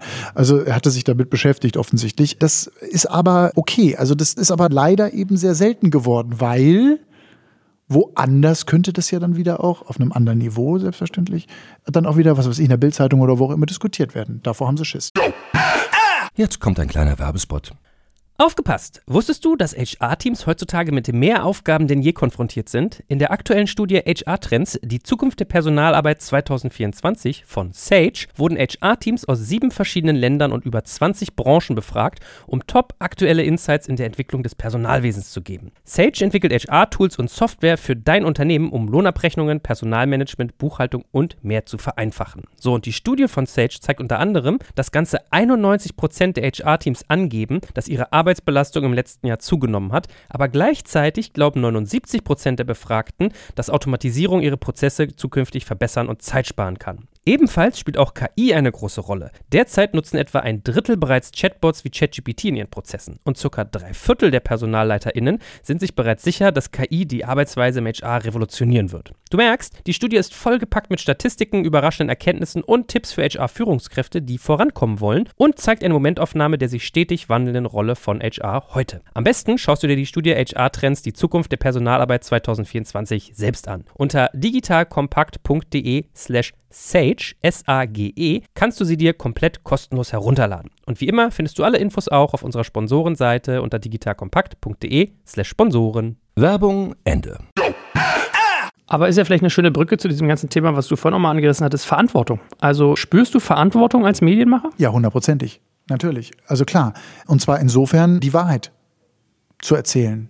Zu versuchen, die Wahrheit zu erzählen, zu versuchen, die Wahrheit rauszufinden. Gerade jetzt in der Corona-Zeit war das ein Thema, was mich täglich beschäftigt hat. Eben keine Meinungsmache mitzumachen, eben versuchen, bei den Fakten zu bleiben, versuchen, bei den Zahlen zu bleiben und so weiter. Also äh, da haben wir natürlich eine Verantwortung. Als Medienschaffende sind wir Meinungsbildend ist so hart, jeder bildet sich seine eigene Meinung. Aber ich sag mal, einer Nachricht, die ich irgendwie in einer Bild-Corona-Spezialsendung, wie es damals hieß, da haben ja auch manche gesagt, du auf keinen Fall mit der Bild-Zeitung, bist du irre.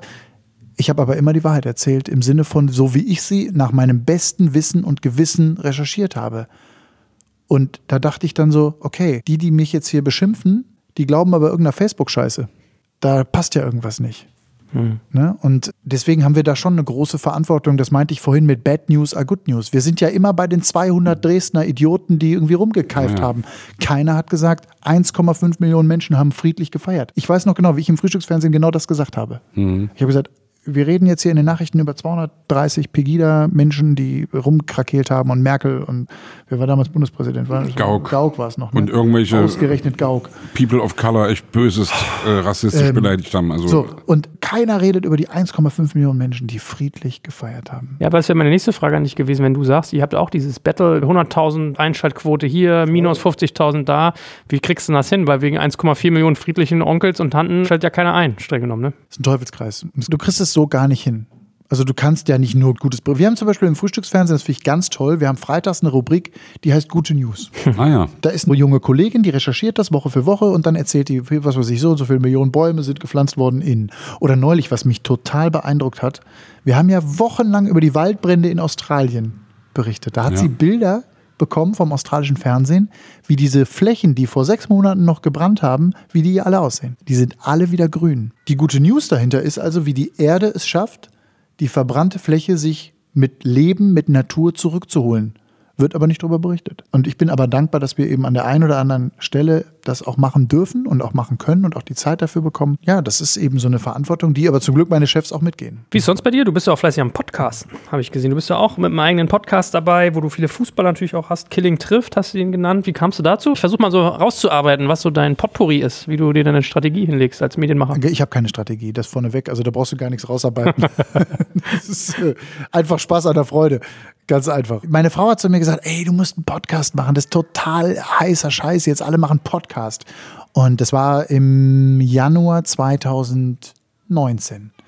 Und dann habe ich gedacht so, Podcast. Und habe ich samstagsabends da gesessen, habe gegoogelt und habe so eine App gefunden, wo du, also nicht so professionell wie hier bei euch mit tollen Mikros und so und wir sitzen gemeinsam in einem Raum, habe aber so eine App gefunden, mit der ich das irgendwie machen kann. Kostet nichts und da drücke ich auf den Knopf, dann nehme ich da in mein Handy was auf, dann drücke ich auf den Knopf und dann geht das gleich zu Spotify und Apple und so zu den großen Anbietern raus. Und dann habe ich so meinen ersten Podcast gemacht. Damals war Handball-WM in Deutschland. Dann habe ich einen Kollegen angerufen, äh, mit dem ich eh zur Handball-WM gearbeitet hatte, Mimi Kraus. Der war mal Weltmeister auch mit Deutschland 2007.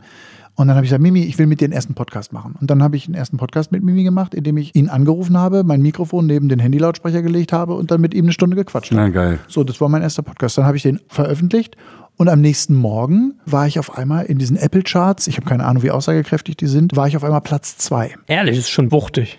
Also ich habe auf Platz 4, glaube ich, mal geschafft. Oder So. war schon stolz. Und das hat mich ja dann, dann kommt der Sportler in mir, das hat mich dann motiviert. Und da habe ich gesagt, oh, da mache ich noch einen. Das ist, ja, das ist ja überragend. Und dann habe ich noch einen gemacht und dann ging das so los. Und dann habe ich so ein halbes Jahr das gemacht, bis Juni. Und dann sind mir die Gäste ausgegangen. Dann wusste ich nicht mehr so richtig weiter. Jede Woche war der Anspruch, einen zu machen. Und dann bin ich im Juni 2019 in die Sommerpause gegangen. Und diese Sommerpause ging also bis Mai 2020. Also bis in die Corona-Zeit oder April. Und dann habe ich da so gesessen und habe gedacht, oh, ich könnte mal wieder anfangen. Und dann hatte die App ein neues Feature, dass man also nicht mehr telefonieren muss oder nebeneinander sitzen muss, sondern dass man die Leute jetzt via Internet irgendwie zuschalten kann. Und seitdem mache ich das wieder. Mit viel Freude. Also Killing trifft ist ein Podcast, wo ich Sportler zu Wort kommen lasse und mit Sportlern über deren Karriere spreche, über die Karriere manchmal auch nach der Karriere, aber auch über aktuelle Anlässe, die passieren. Und da nutze ich eben mein kleines Netzwerk und mache das sehr gerne, aber unregelmäßig. Also du machst es ja professionell. Joel, oder ihr macht es professionell und habt ja auch wahrscheinlich da eine Strategie. Meine Strategie, wenn ich jetzt sagen würde, ich muss jede Woche oder jede zweite Woche einen bringen, dann wäre ich schnell wieder tot. Also mein Hauptjob ist ja ein anderer. Und ich mache es dann so, wie ich gerade Zeit habe. Und es macht Spaß und Deine Frau hat gesagt, du musst das machen. Was ist dann das Ziel? Geld verdienen, Aufmerksamkeit, Spaß haben. Was ist da sozusagen mein das Ziel ist ausschließlich Spaß haben. Genau. Und wenn ich mit meinem Spaß Menschen erreiche, nee, Geld verdienen ist damit nicht das Ziel. Also du wirst mir es jetzt anders erklären. Ich glaube, du könntest mir erklären, dass man mit Podcasts Geld verdienen kann. Ich habe mit meinem Podcast noch keinen Cent verdient. Ich hatte mal so ein Werbeangebot, da wollte mir einer irgendwelche 150 Euro geben. Man hat gesagt, hier, wenn du für das und das da Werbung machst, dann hab ich gesagt, nö, will ich gar nicht. Sondern, Also, da würde ich ja erstmal eine Null dranhängen oder in deinem Fall sogar zwei. Ja. ja, dann lass uns doch noch mal reden, wie man den vermarkten könnte. Aber Das ist übrigens das Schöne. Heute Vormittag war ich bei Jan Müller, seines Zeichens Bassgitarrist von Tokotronic. Hamburger Schuleband, geile Band. Und der hat mich eigentlich hierher gebracht. Und das Schöne ist, dass er heute gesagt hat, dass er das Gefühl hat, bei der ganzen Podcast-Szenerie, und du hast es eben selbst gesagt, der heiße Scheiß, jeder macht das gerade und irgendwie alle wollen dabei sein. Man hat nicht das Gefühl, Konkurrent zu sein. Genau wie es übrigens auch bei der Musik ist. Ich habe mal gesagt, Musik ist für mich niemals ein olympischer Gedanke gewesen. Es geht nur darum, was zu machen. Ich bin in keiner Weise, in irgendeiner Weise Konkurrent zu Tokotronic oder zu den Ärzten oder zu den Fanta 4 oder zu irgendeiner Band. Wir sind die Prinzen, wir machen unser Ding. Und Digital Kompakt macht sozusagen Kunst trifft digital.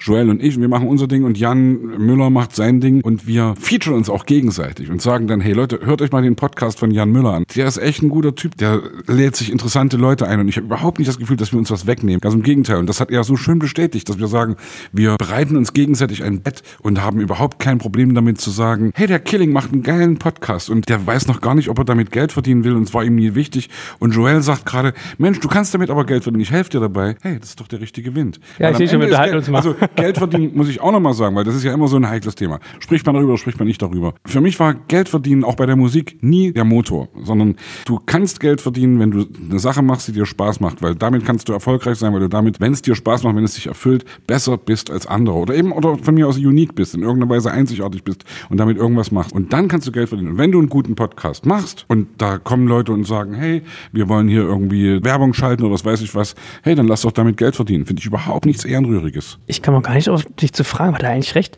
Wie viel verdient man als Moderator im Fernsehen so? 12 Mark die Stunde. Also du musst ja nicht Summe, 12 Summe sagen, aber. Bei Sat 1 12 Ostmark. Ne? Das reicht mal zum gehört. Leben. es ist wirklich ein wahnsinnig privilegierter Job. Das will ich vielleicht sagen. Und es ist natürlich nicht mehr so wie früher. Das ist aber Jammern dann auf höchstem Niveau.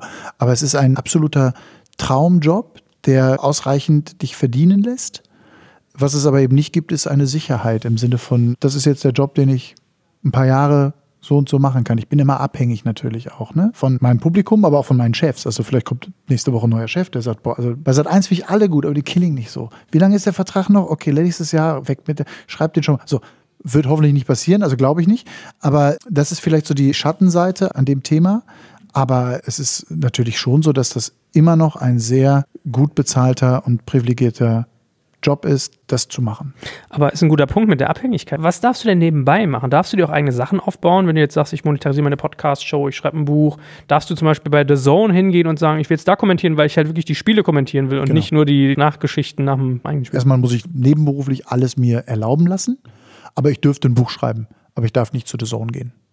So einfach ist das. Ah, ja. Ich dürfte eine Platte aufnehmen und versuchen, in der Musik Erfolg zu haben. Ich darf aber nicht fürs Internet Basketball spielen, obwohl das mein Sport ist, aus dem ich komme. Ich habe das mal versucht, vor ein paar Jahren hatte ich ein Angebot von Magenta Sport. Möchtest du bei uns arbeiten und du kannst bei uns der Hauptmoderator werden und hast du da Bock drauf und wir machen die Basketball-Bundesliga neu und groß. Und dann bin ich wirklich mit wehenden Fahnen, bin ich da zu meinem Sender. Ich sage, Leute, die machen Basketball, geil, darf ich, mega, yeah. Nein, du darfst nicht.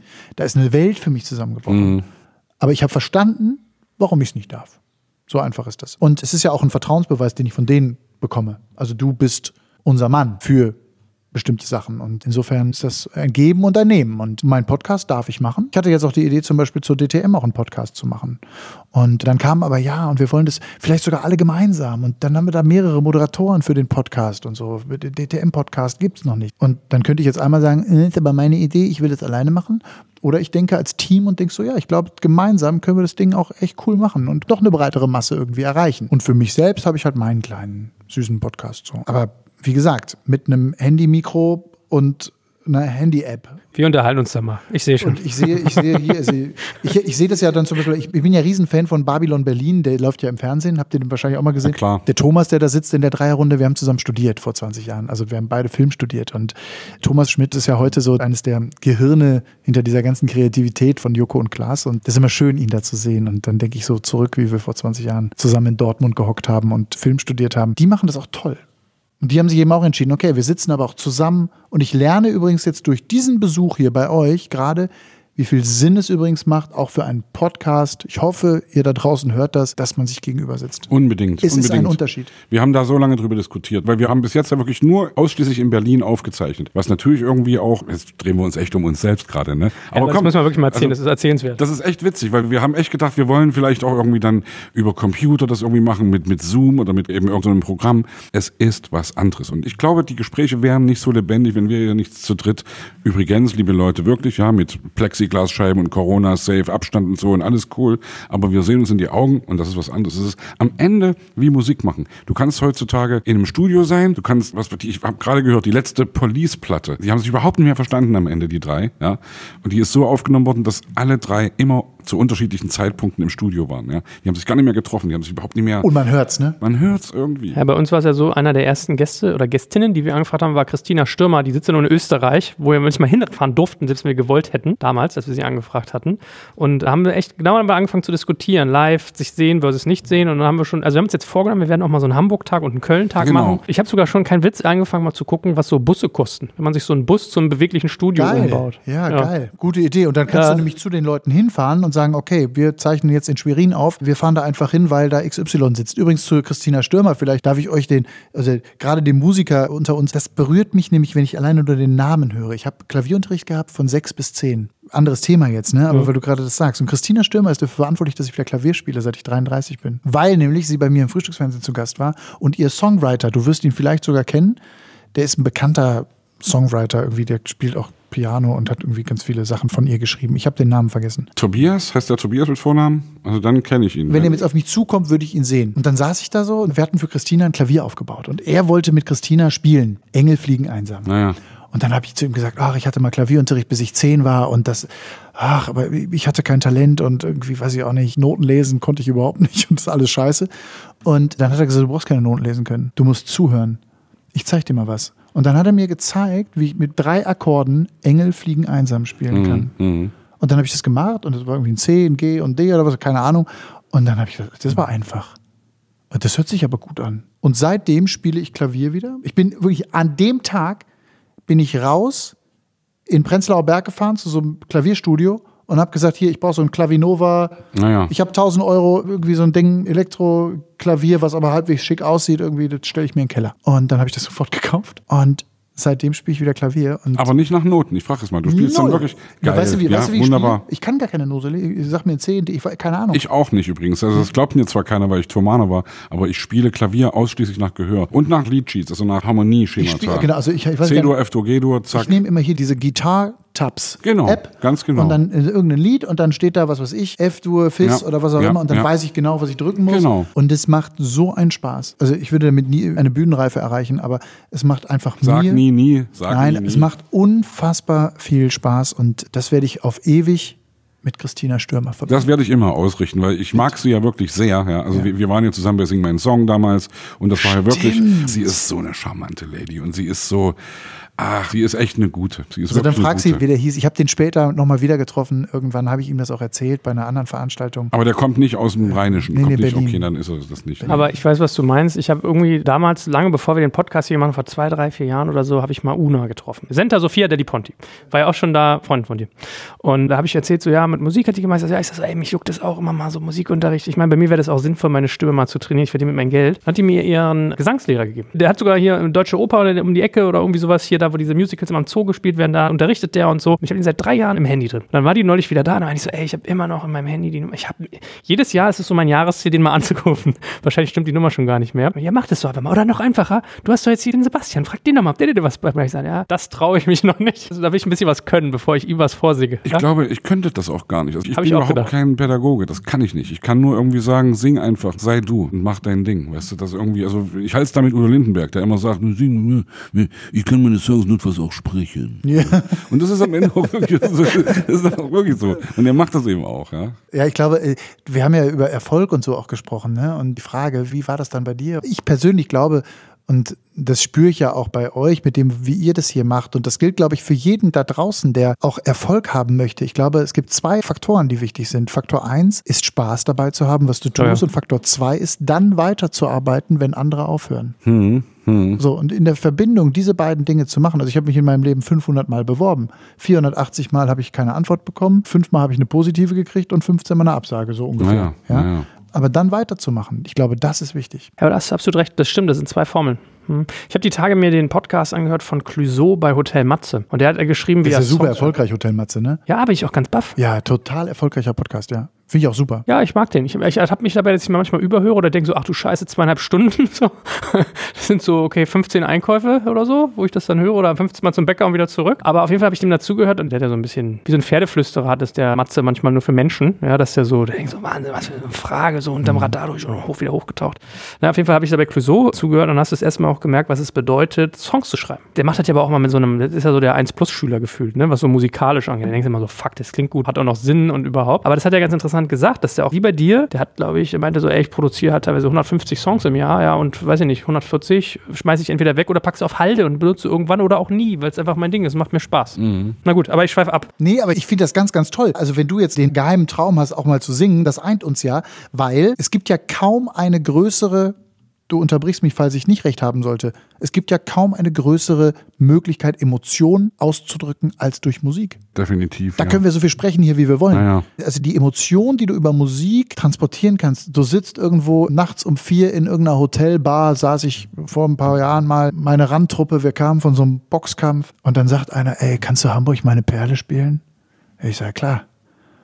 Und dann habe ich das gespielt und dann lag der, wir hatten schon alle 18 Bier drin und dann lag dieser HSV-Fan auf dem Klavier. Und dann kam Lotto King Karl reingeflogen ganz, und. aber da lag ein erwachsener Mann auf meinem Klavier in der Hotelbar und hat angefangen zu weinen. Na geil. So, weil er Hamburg meine Perle gehört hat, was ich gespielt habe. Und das habe ich nicht gut gespielt. Es war, aber ist ja scheißegal. Aber diese Emotion, Also das weißt du ja besser als Ja, jeder andere. ja, ja. Ne? Ja, ich verstehe manchmal nicht, warum Musiker auf einmal Schauspiel machen wollen, während ich sehr gut verstehe, warum Schauspieler Musik machen wollen, weil das halt so eine direkte Kunst auch ist, mit der, wo du auch mit deinem Publikum ja direkt Kontakt hast. Ja. Senta, also Una, ist ja das allerbeste Beispiel. Die hat neulich Mhm. ihr Release-Konzert noch vor Corona im Admiralspalast gegeben. Ne, die hatte so eine kleine Tour, das war, ich glaube, es war eine kleine Tour sogar. Auf jeden Fall wir da alle hin und so im Freundeskreis und sie ist mit meiner Frau befreundet. Ich saß da wie ein kleiner Junge und hab da hochgeguckt und hab das zutiefst bewundert, was dieses Mädel da macht. Und dann habe ich ihren Mann angeguckt, der auch Musiker ist, vor allem aber auch Toningenieur ist und der ist so mitgegangen.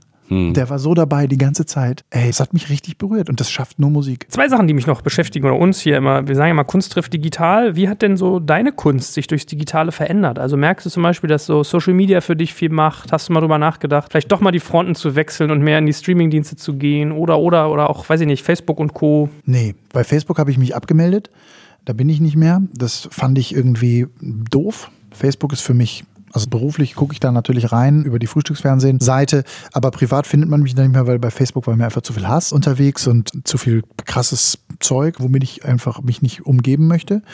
Und Instagram nutze ich sehr aktiv und das mm, finde ich auch ganz lustig und auch ganz cool. Und da lasse ich an der einen oder anderen Stelle auch mal meinen Gefühlen freien Lauf, aber nicht so wahnsinnig viel, wobei ich vieles auch beruflich halte und wenig Privates. Also immer wieder mal was Privates irgendwie von, von meinen Hunden oder dann zum Thema äh, Tierschutz oder so. Das verbinde ich dann damit, was zu machen. Dafür nutze ich das schon.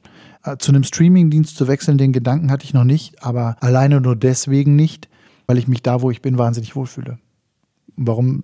Deshalb verschwende ich auch keinen Gedanken an einen Wechsel. Und auf der anderen Seite, wenn ich drüber nachdenke, du hast ja gesagt, bei Giga habt ihr ja schon mit Chat gearbeitet. Also eigentlich hast du Digitalisierung wahrscheinlich schon vor vielen anderen quasi mit deiner Kunst verbunden, wenn ich mal so drüber nachdenke. Hundertprozentig ja. Und ich habe neulich noch darüber nachgedacht, als mir bei Giga das erste Mal, als ich eine Hater-Mail bekommen habe, die erste Hater-Mail meines Lebens, was das aber mit mir gemacht hat. Diese Hater-Mail, das war für mich neu. Da habe ich wochenlang drüber nachgedacht. Und ich habe Jahre gebraucht, damit umzugehen.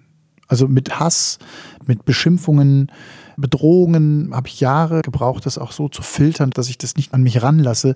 Aber damit hatten wir tatsächlich auch weit vor der Zeit mit Giga schon zu tun, ja. Hast du das immer noch? Also kriegst du noch solche E-Mails? Ja, natürlich, klar. Also jetzt gerade in so einer Corona-Zeit, wenn ich dann für den Axel Springer Verlag arbeite und eine Sendung für Sat 1 moderiere, die heißt halt Bild Corona Spezial. Ja, was meinst du, was da los war?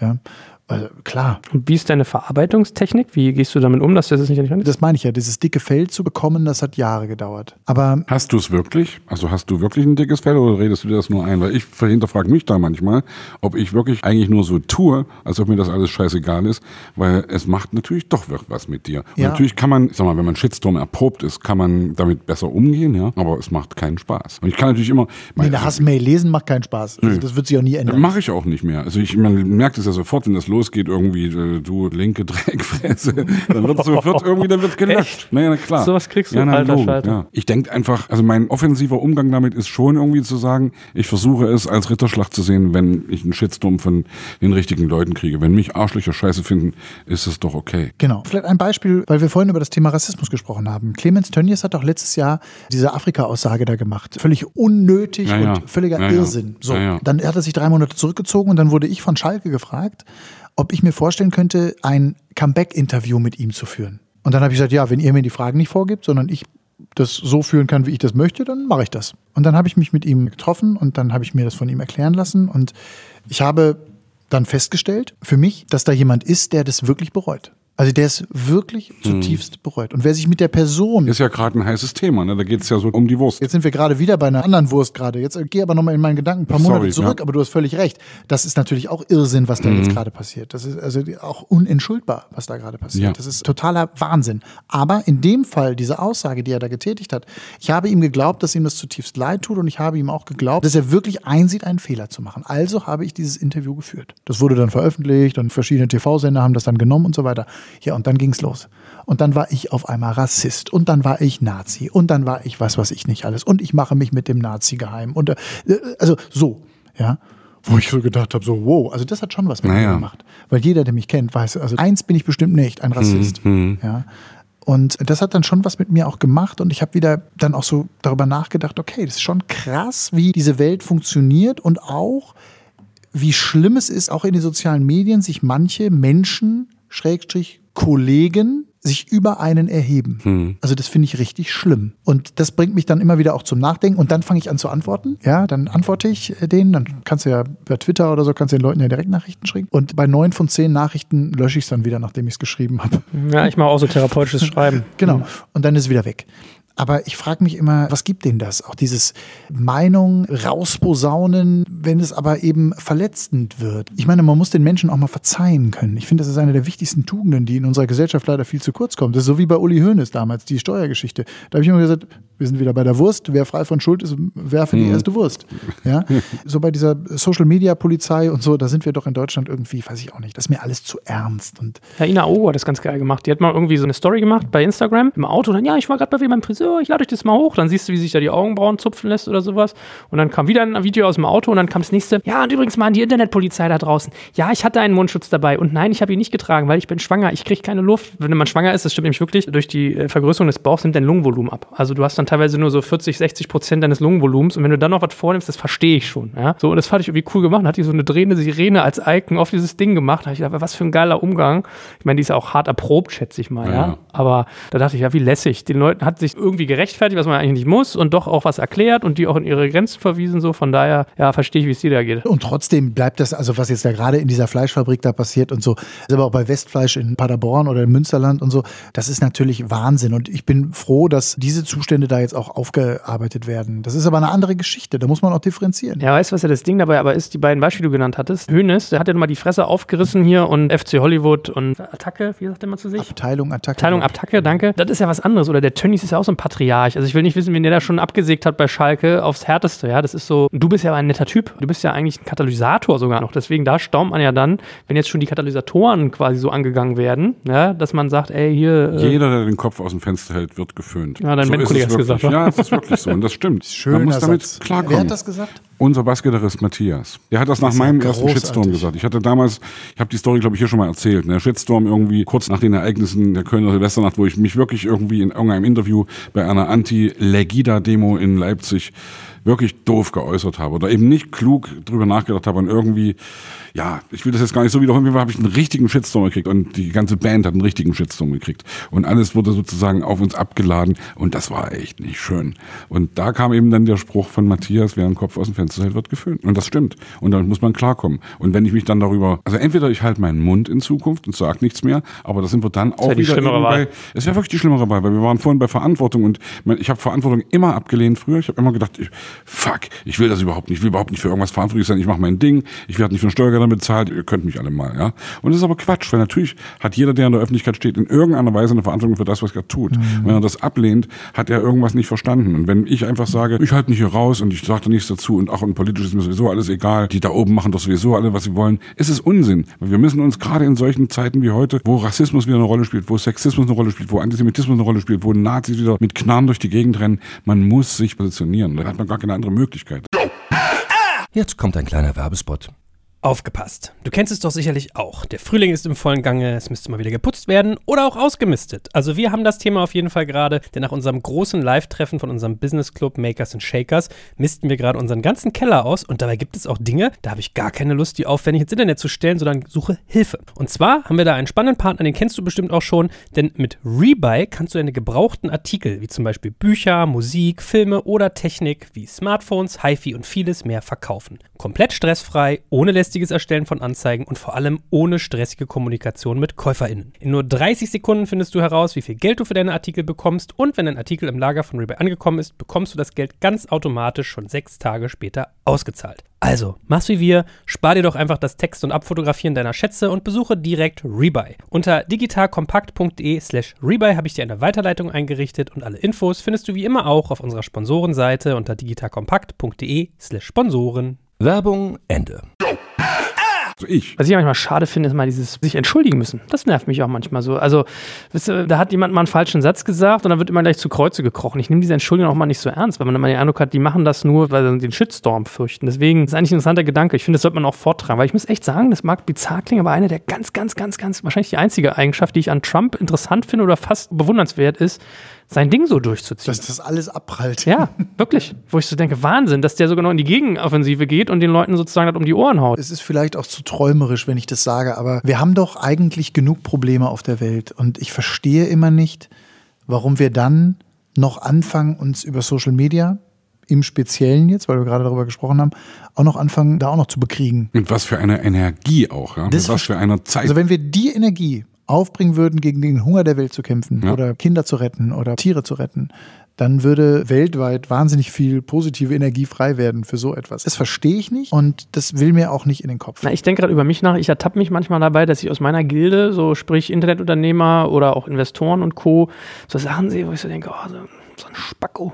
Genau. Und, dann kriegen die aber so eine Aufmerksamkeit. Hm? Und jetzt musst du dich selber hinterfragen. Ja, ich wollte es gerade sagen, man, ob das dann Neid ist oder ich kann mal den Unterschied zwischen Neid und Eifersucht, by the way, nicht so sauber trennen. Das eine ist, glaube ich, man missgönnt dem anderen was und das andere ist, man wünscht sich selbst etwas, was der andere hat. ich glaube, es ist mehr das. Wir haben mit Jan-Josef Liefers drüber geredet, der meinte, er hat irgendwann sein Leben umgestellt, hat Sachen, also das ist ja als Schauspiel nochmal krasser. Warum kriegt der einen Preis und ich nicht? Oder warum kriegt er die Rolle und ich nicht? Ja, genau. ja. Und das fand ich einen interessanten Impuls. Dass er meinte, ich habe angefangen, mich für die anderen zu freuen und nicht zu sagen, äh, warum der und warum ich nicht. äh, Und zack, ist sein Leben in so einer Kurve nach oben gegangen. Und, Und ich glaube, wirklich, du sprichst mir so, wirklich, so aus dem Herzen. Das finde ich so toll. Und das ist so hundertprozentig richtig.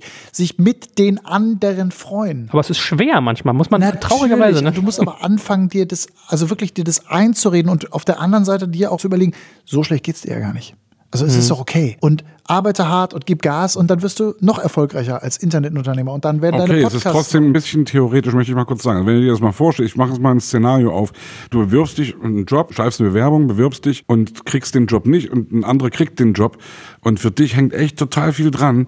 Das ist doch schwer in dem Moment zu Bretthart, sagen. ja, Bretthart. Es ist echt schwer. Also ich kann nicht einfach sagen, oh, ich freue mich so für dich. Nee. Weißt du, also pa- pass auf, ein aber Beispiel. freu dich für Weißt dich, du, dass du nochmal die Chance hast, dich weiter zu bewerben. ja, okay. Also, weißt du, ich ärgere mich über mich selbst manchmal so, dass ich mich so ärgere über irgendwelche Dinge. Ja? Ehrlich, da bin ich wirklich so. Ich habe mich einmal so tierisch geärgert. Ich wollte einparken in Leipzig, rückwärts einparken.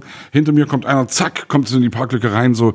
Und da habe ich echt, und ich war schon drei Runden gefahren und habe echt gedacht, ey, fuck, du Mistfink, du bist hier irgendwie jetzt hast mir die Parklücke geklaut und habe den irgendwie auch da. Mein 24 Jahre alter Sohn war dabei. Damals war er 22 oder 21. Und ich habe dann richtig gemerkt, wie ich mich da reinsteigere und wie ich irgendwie, äh, wie ich denke, ich muss dem jetzt irgendwie sagen, dass es echt ein Mistfink ist, ja.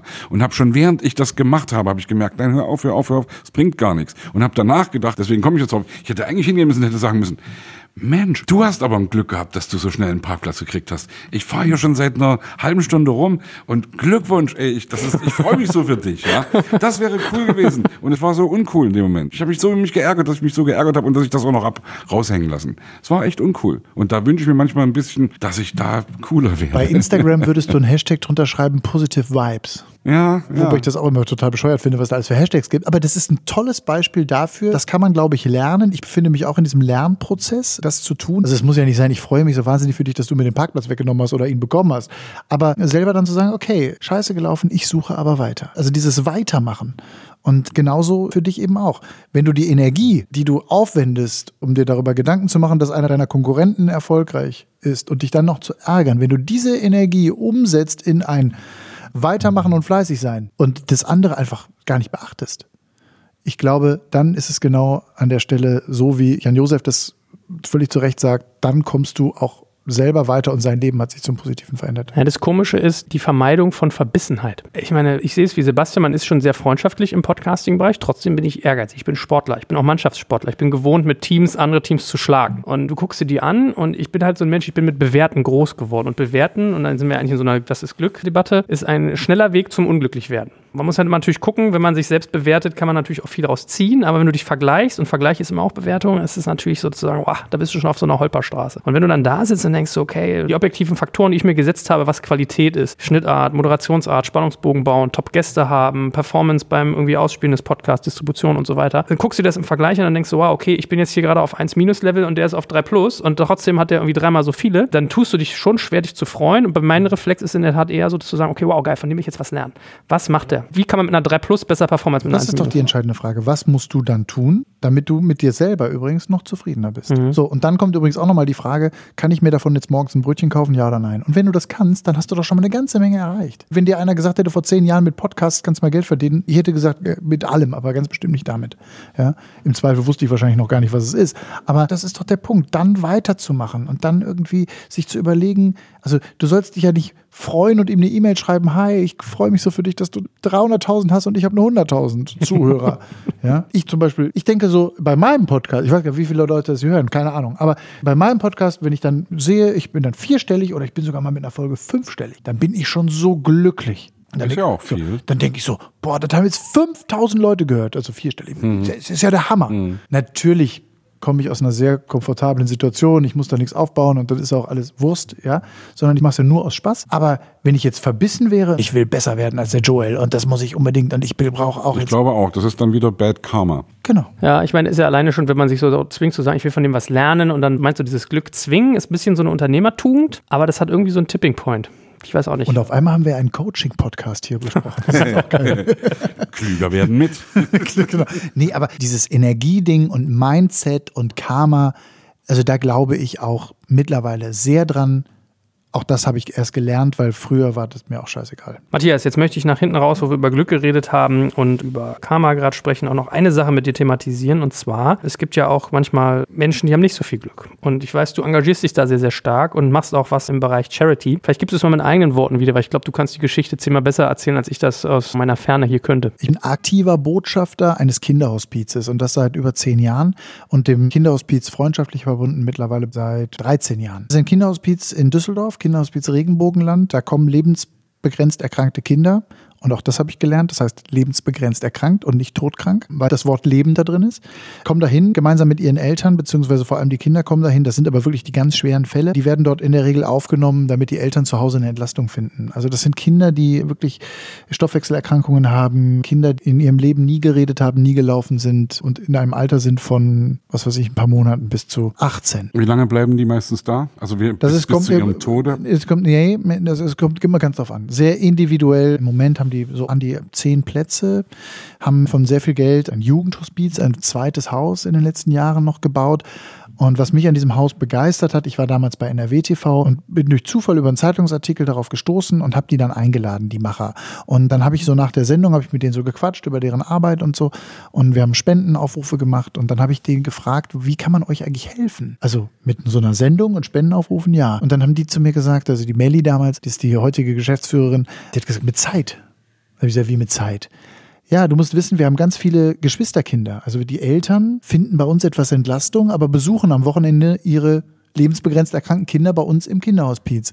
Und wer oft da hinten überfällt bei einer solchen Geschichte, wenn alles sich auf dieses kranke Kind bezieht, Kenn sind ich. die Geschwisterkinder. Ja, ja, ja. Und da habe ich gesagt, okay, also mit Zeit, ja. Die teilweise, wenn ich kurz mal reingrätschen darf, ich kenne das, die Geschwisterkinder, es gab Fälle auch, wo die sich dann, dadurch, dass sich die gesamte Familie nur, in Anführungsstrichen, auf das kranke Kind fokussiert hat, dass es dann Suizidversuche gab und dass es wirklich ganz, ganz schlimme Sachen gab. Genau. Also das sind wirklich, ich kenne das vom, in Leipzig gibt es das Kinderhospiz Bärenherz. Kenn Die ich. unterstütze ich auch, das ist echt witzig, dass Gleiche das wir irgendwie, ja, wirklich gleiches Gleiche Ding, ja. Was ist die teuerste Währung, die wir haben, ist am Ende Zeit. Ist am Ende Genau. wirklich das, dass wir Zeit unseres Lebens dafür geben, uns um Dinge zu kümmern, die uns wichtig sind.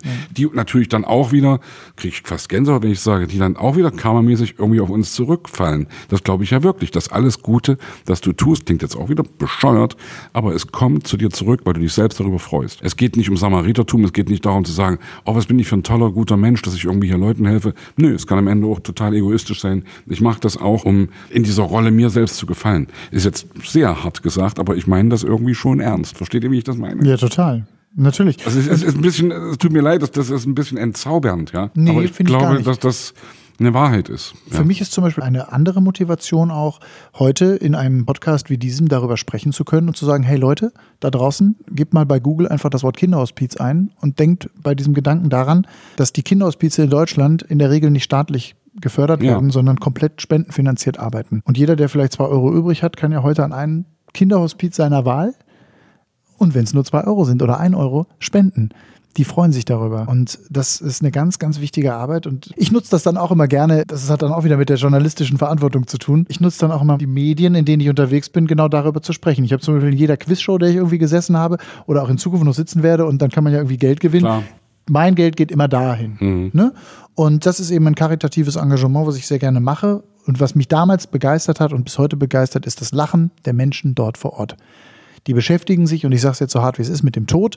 Und das Lachen der Menschen, die dort arbeiten, die Herzlichkeit, das ist eine Herzlichkeit, die ich selten irgendwo erlebt habe. Das ist für mich begeisternd hoch 100 und ich bin eben dann 2010 gefragt worden, ob ich Botschafter werden möchte dieses Hauses. Vorher war ich so sonntags dann mit den Geschwisterkindern mal im Zoo oder im Fußballstadion und habe einfach Zeit mit denen verbracht und war dann wie so ein ehrenamtlicher Helfer und bin dann 2010 eben da Botschafter geworden und versuche eben heute in dieser Botschafterrolle immer darüber zu sprechen und es bekannter zu machen und wir haben auch mein Tribute to Bambi zum Beispiel auch mal eine Auszeichnung bekommen. Damals 125.000 Euro, davon sind zwei Jahre zweieinhalb Leute bezahlt worden. Von Naja, dem Geld, ne? naja, also naja. Gänsehaut, wenn ich daran denke, dass es begann alles mit einer E-Mail oder so. Also das sind einfach so Dinge, die wichtig sind und das ist etwas, was ich aktiv lebe und ich lehne aber dann auch, ich kriege ja öfter so Anfragen, kannst du hier noch, kannst du da noch und so.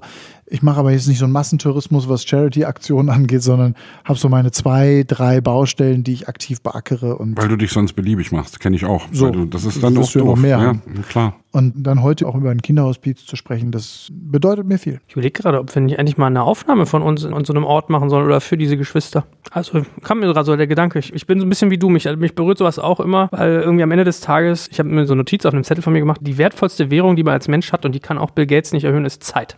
Ja. Und ich glaube, solchen Leuten eine tolle Zeit zu machen, ist echt was wert. Also das nehme ich mal mit, da denke ich mal drüber nach. Vielleicht fällt mir dann noch ein Konzept ein. Das ist genauso wie mit der Zeit, wenn du, das hat meine Frau früher immer gemacht, die ist immer ins Tierheim gefahren und ist mit den Hunden spazieren gegangen.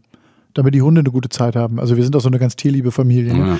und haben selber zwei Hunde gerettet. Und das ist so das andere Thema, was mich beschäftigt. Und auch da war die erste Motivation Zeit. Mhm. Schenke Zeit. Sag nochmal, das Kinderhospiz, was du unterstützt, wo kann man das finden, wenn jetzt jemand zuhört und sagt, ich will meine zwei Euro, die du angesprochen hast, dahin tun oder auch ein paar mehr? Die gibt es in jedes Kinderhospiz von mir aus in eurer Stadt. Es gibt in vielen Städten, es gibt in Hamburg ein tolles Kinderhospiz, das ist in Leipzig, es gibt in Olpe eins, in Süddeutschland gibt es Kinderhospize. Das sind immer mehr geworden in der Vergangenheit.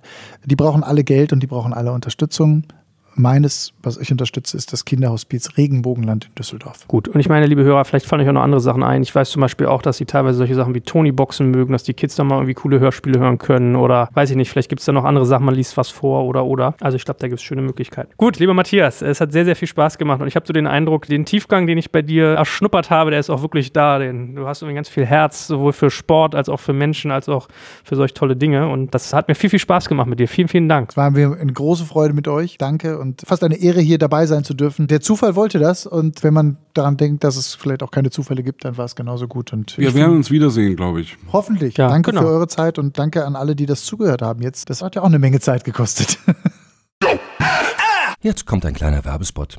Aufgepasst! Heute gibt's Werbung in eigener Sache. Wir wollen dich nämlich besser kennenlernen, weil viele hören Woche für Woche unseren Podcast und dabei wissen wir gar nicht immer, wer genau diese Leute sind. Und natürlich wollen wir ja aber wissen, wer du bist, um unseren Inhalt auch an deinen Interessen ausrichten zu können. Und um das zu ändern, habe ich eine Umfrage vorbereitet. Dort kannst du uns erzählen, wer du bist und wofür du dich interessierst. Und was du davon hast, naja, ich meine, je besser wir dich kennen, desto besser können wir unseren Podcast an deine Bedürfnisse anpassen. Und dann spreche ich auch keine Werbung mehr für Penispuppen und Online-Casinos ein, wo dich womöglich ganz andere Dinge interessieren. Nein, kleiner Spaß und trotzdem. Du tauschst fünf bis zehn Minuten deiner Zeit gegen viele Stunden noch bessere Unterhaltung und Tiefenwissen in der Digitalwirtschaft. Klingt für mich nach einer Win-Win-Situation und geh doch also daher mal auf die Seite digitalkompakt.de slash Umfrage. Fülle diese nach bestem Wissen und Gewissen aus und freue dich in Zukunft auf noch besseren Content auf Digital Kompakt. Ende der Werbung.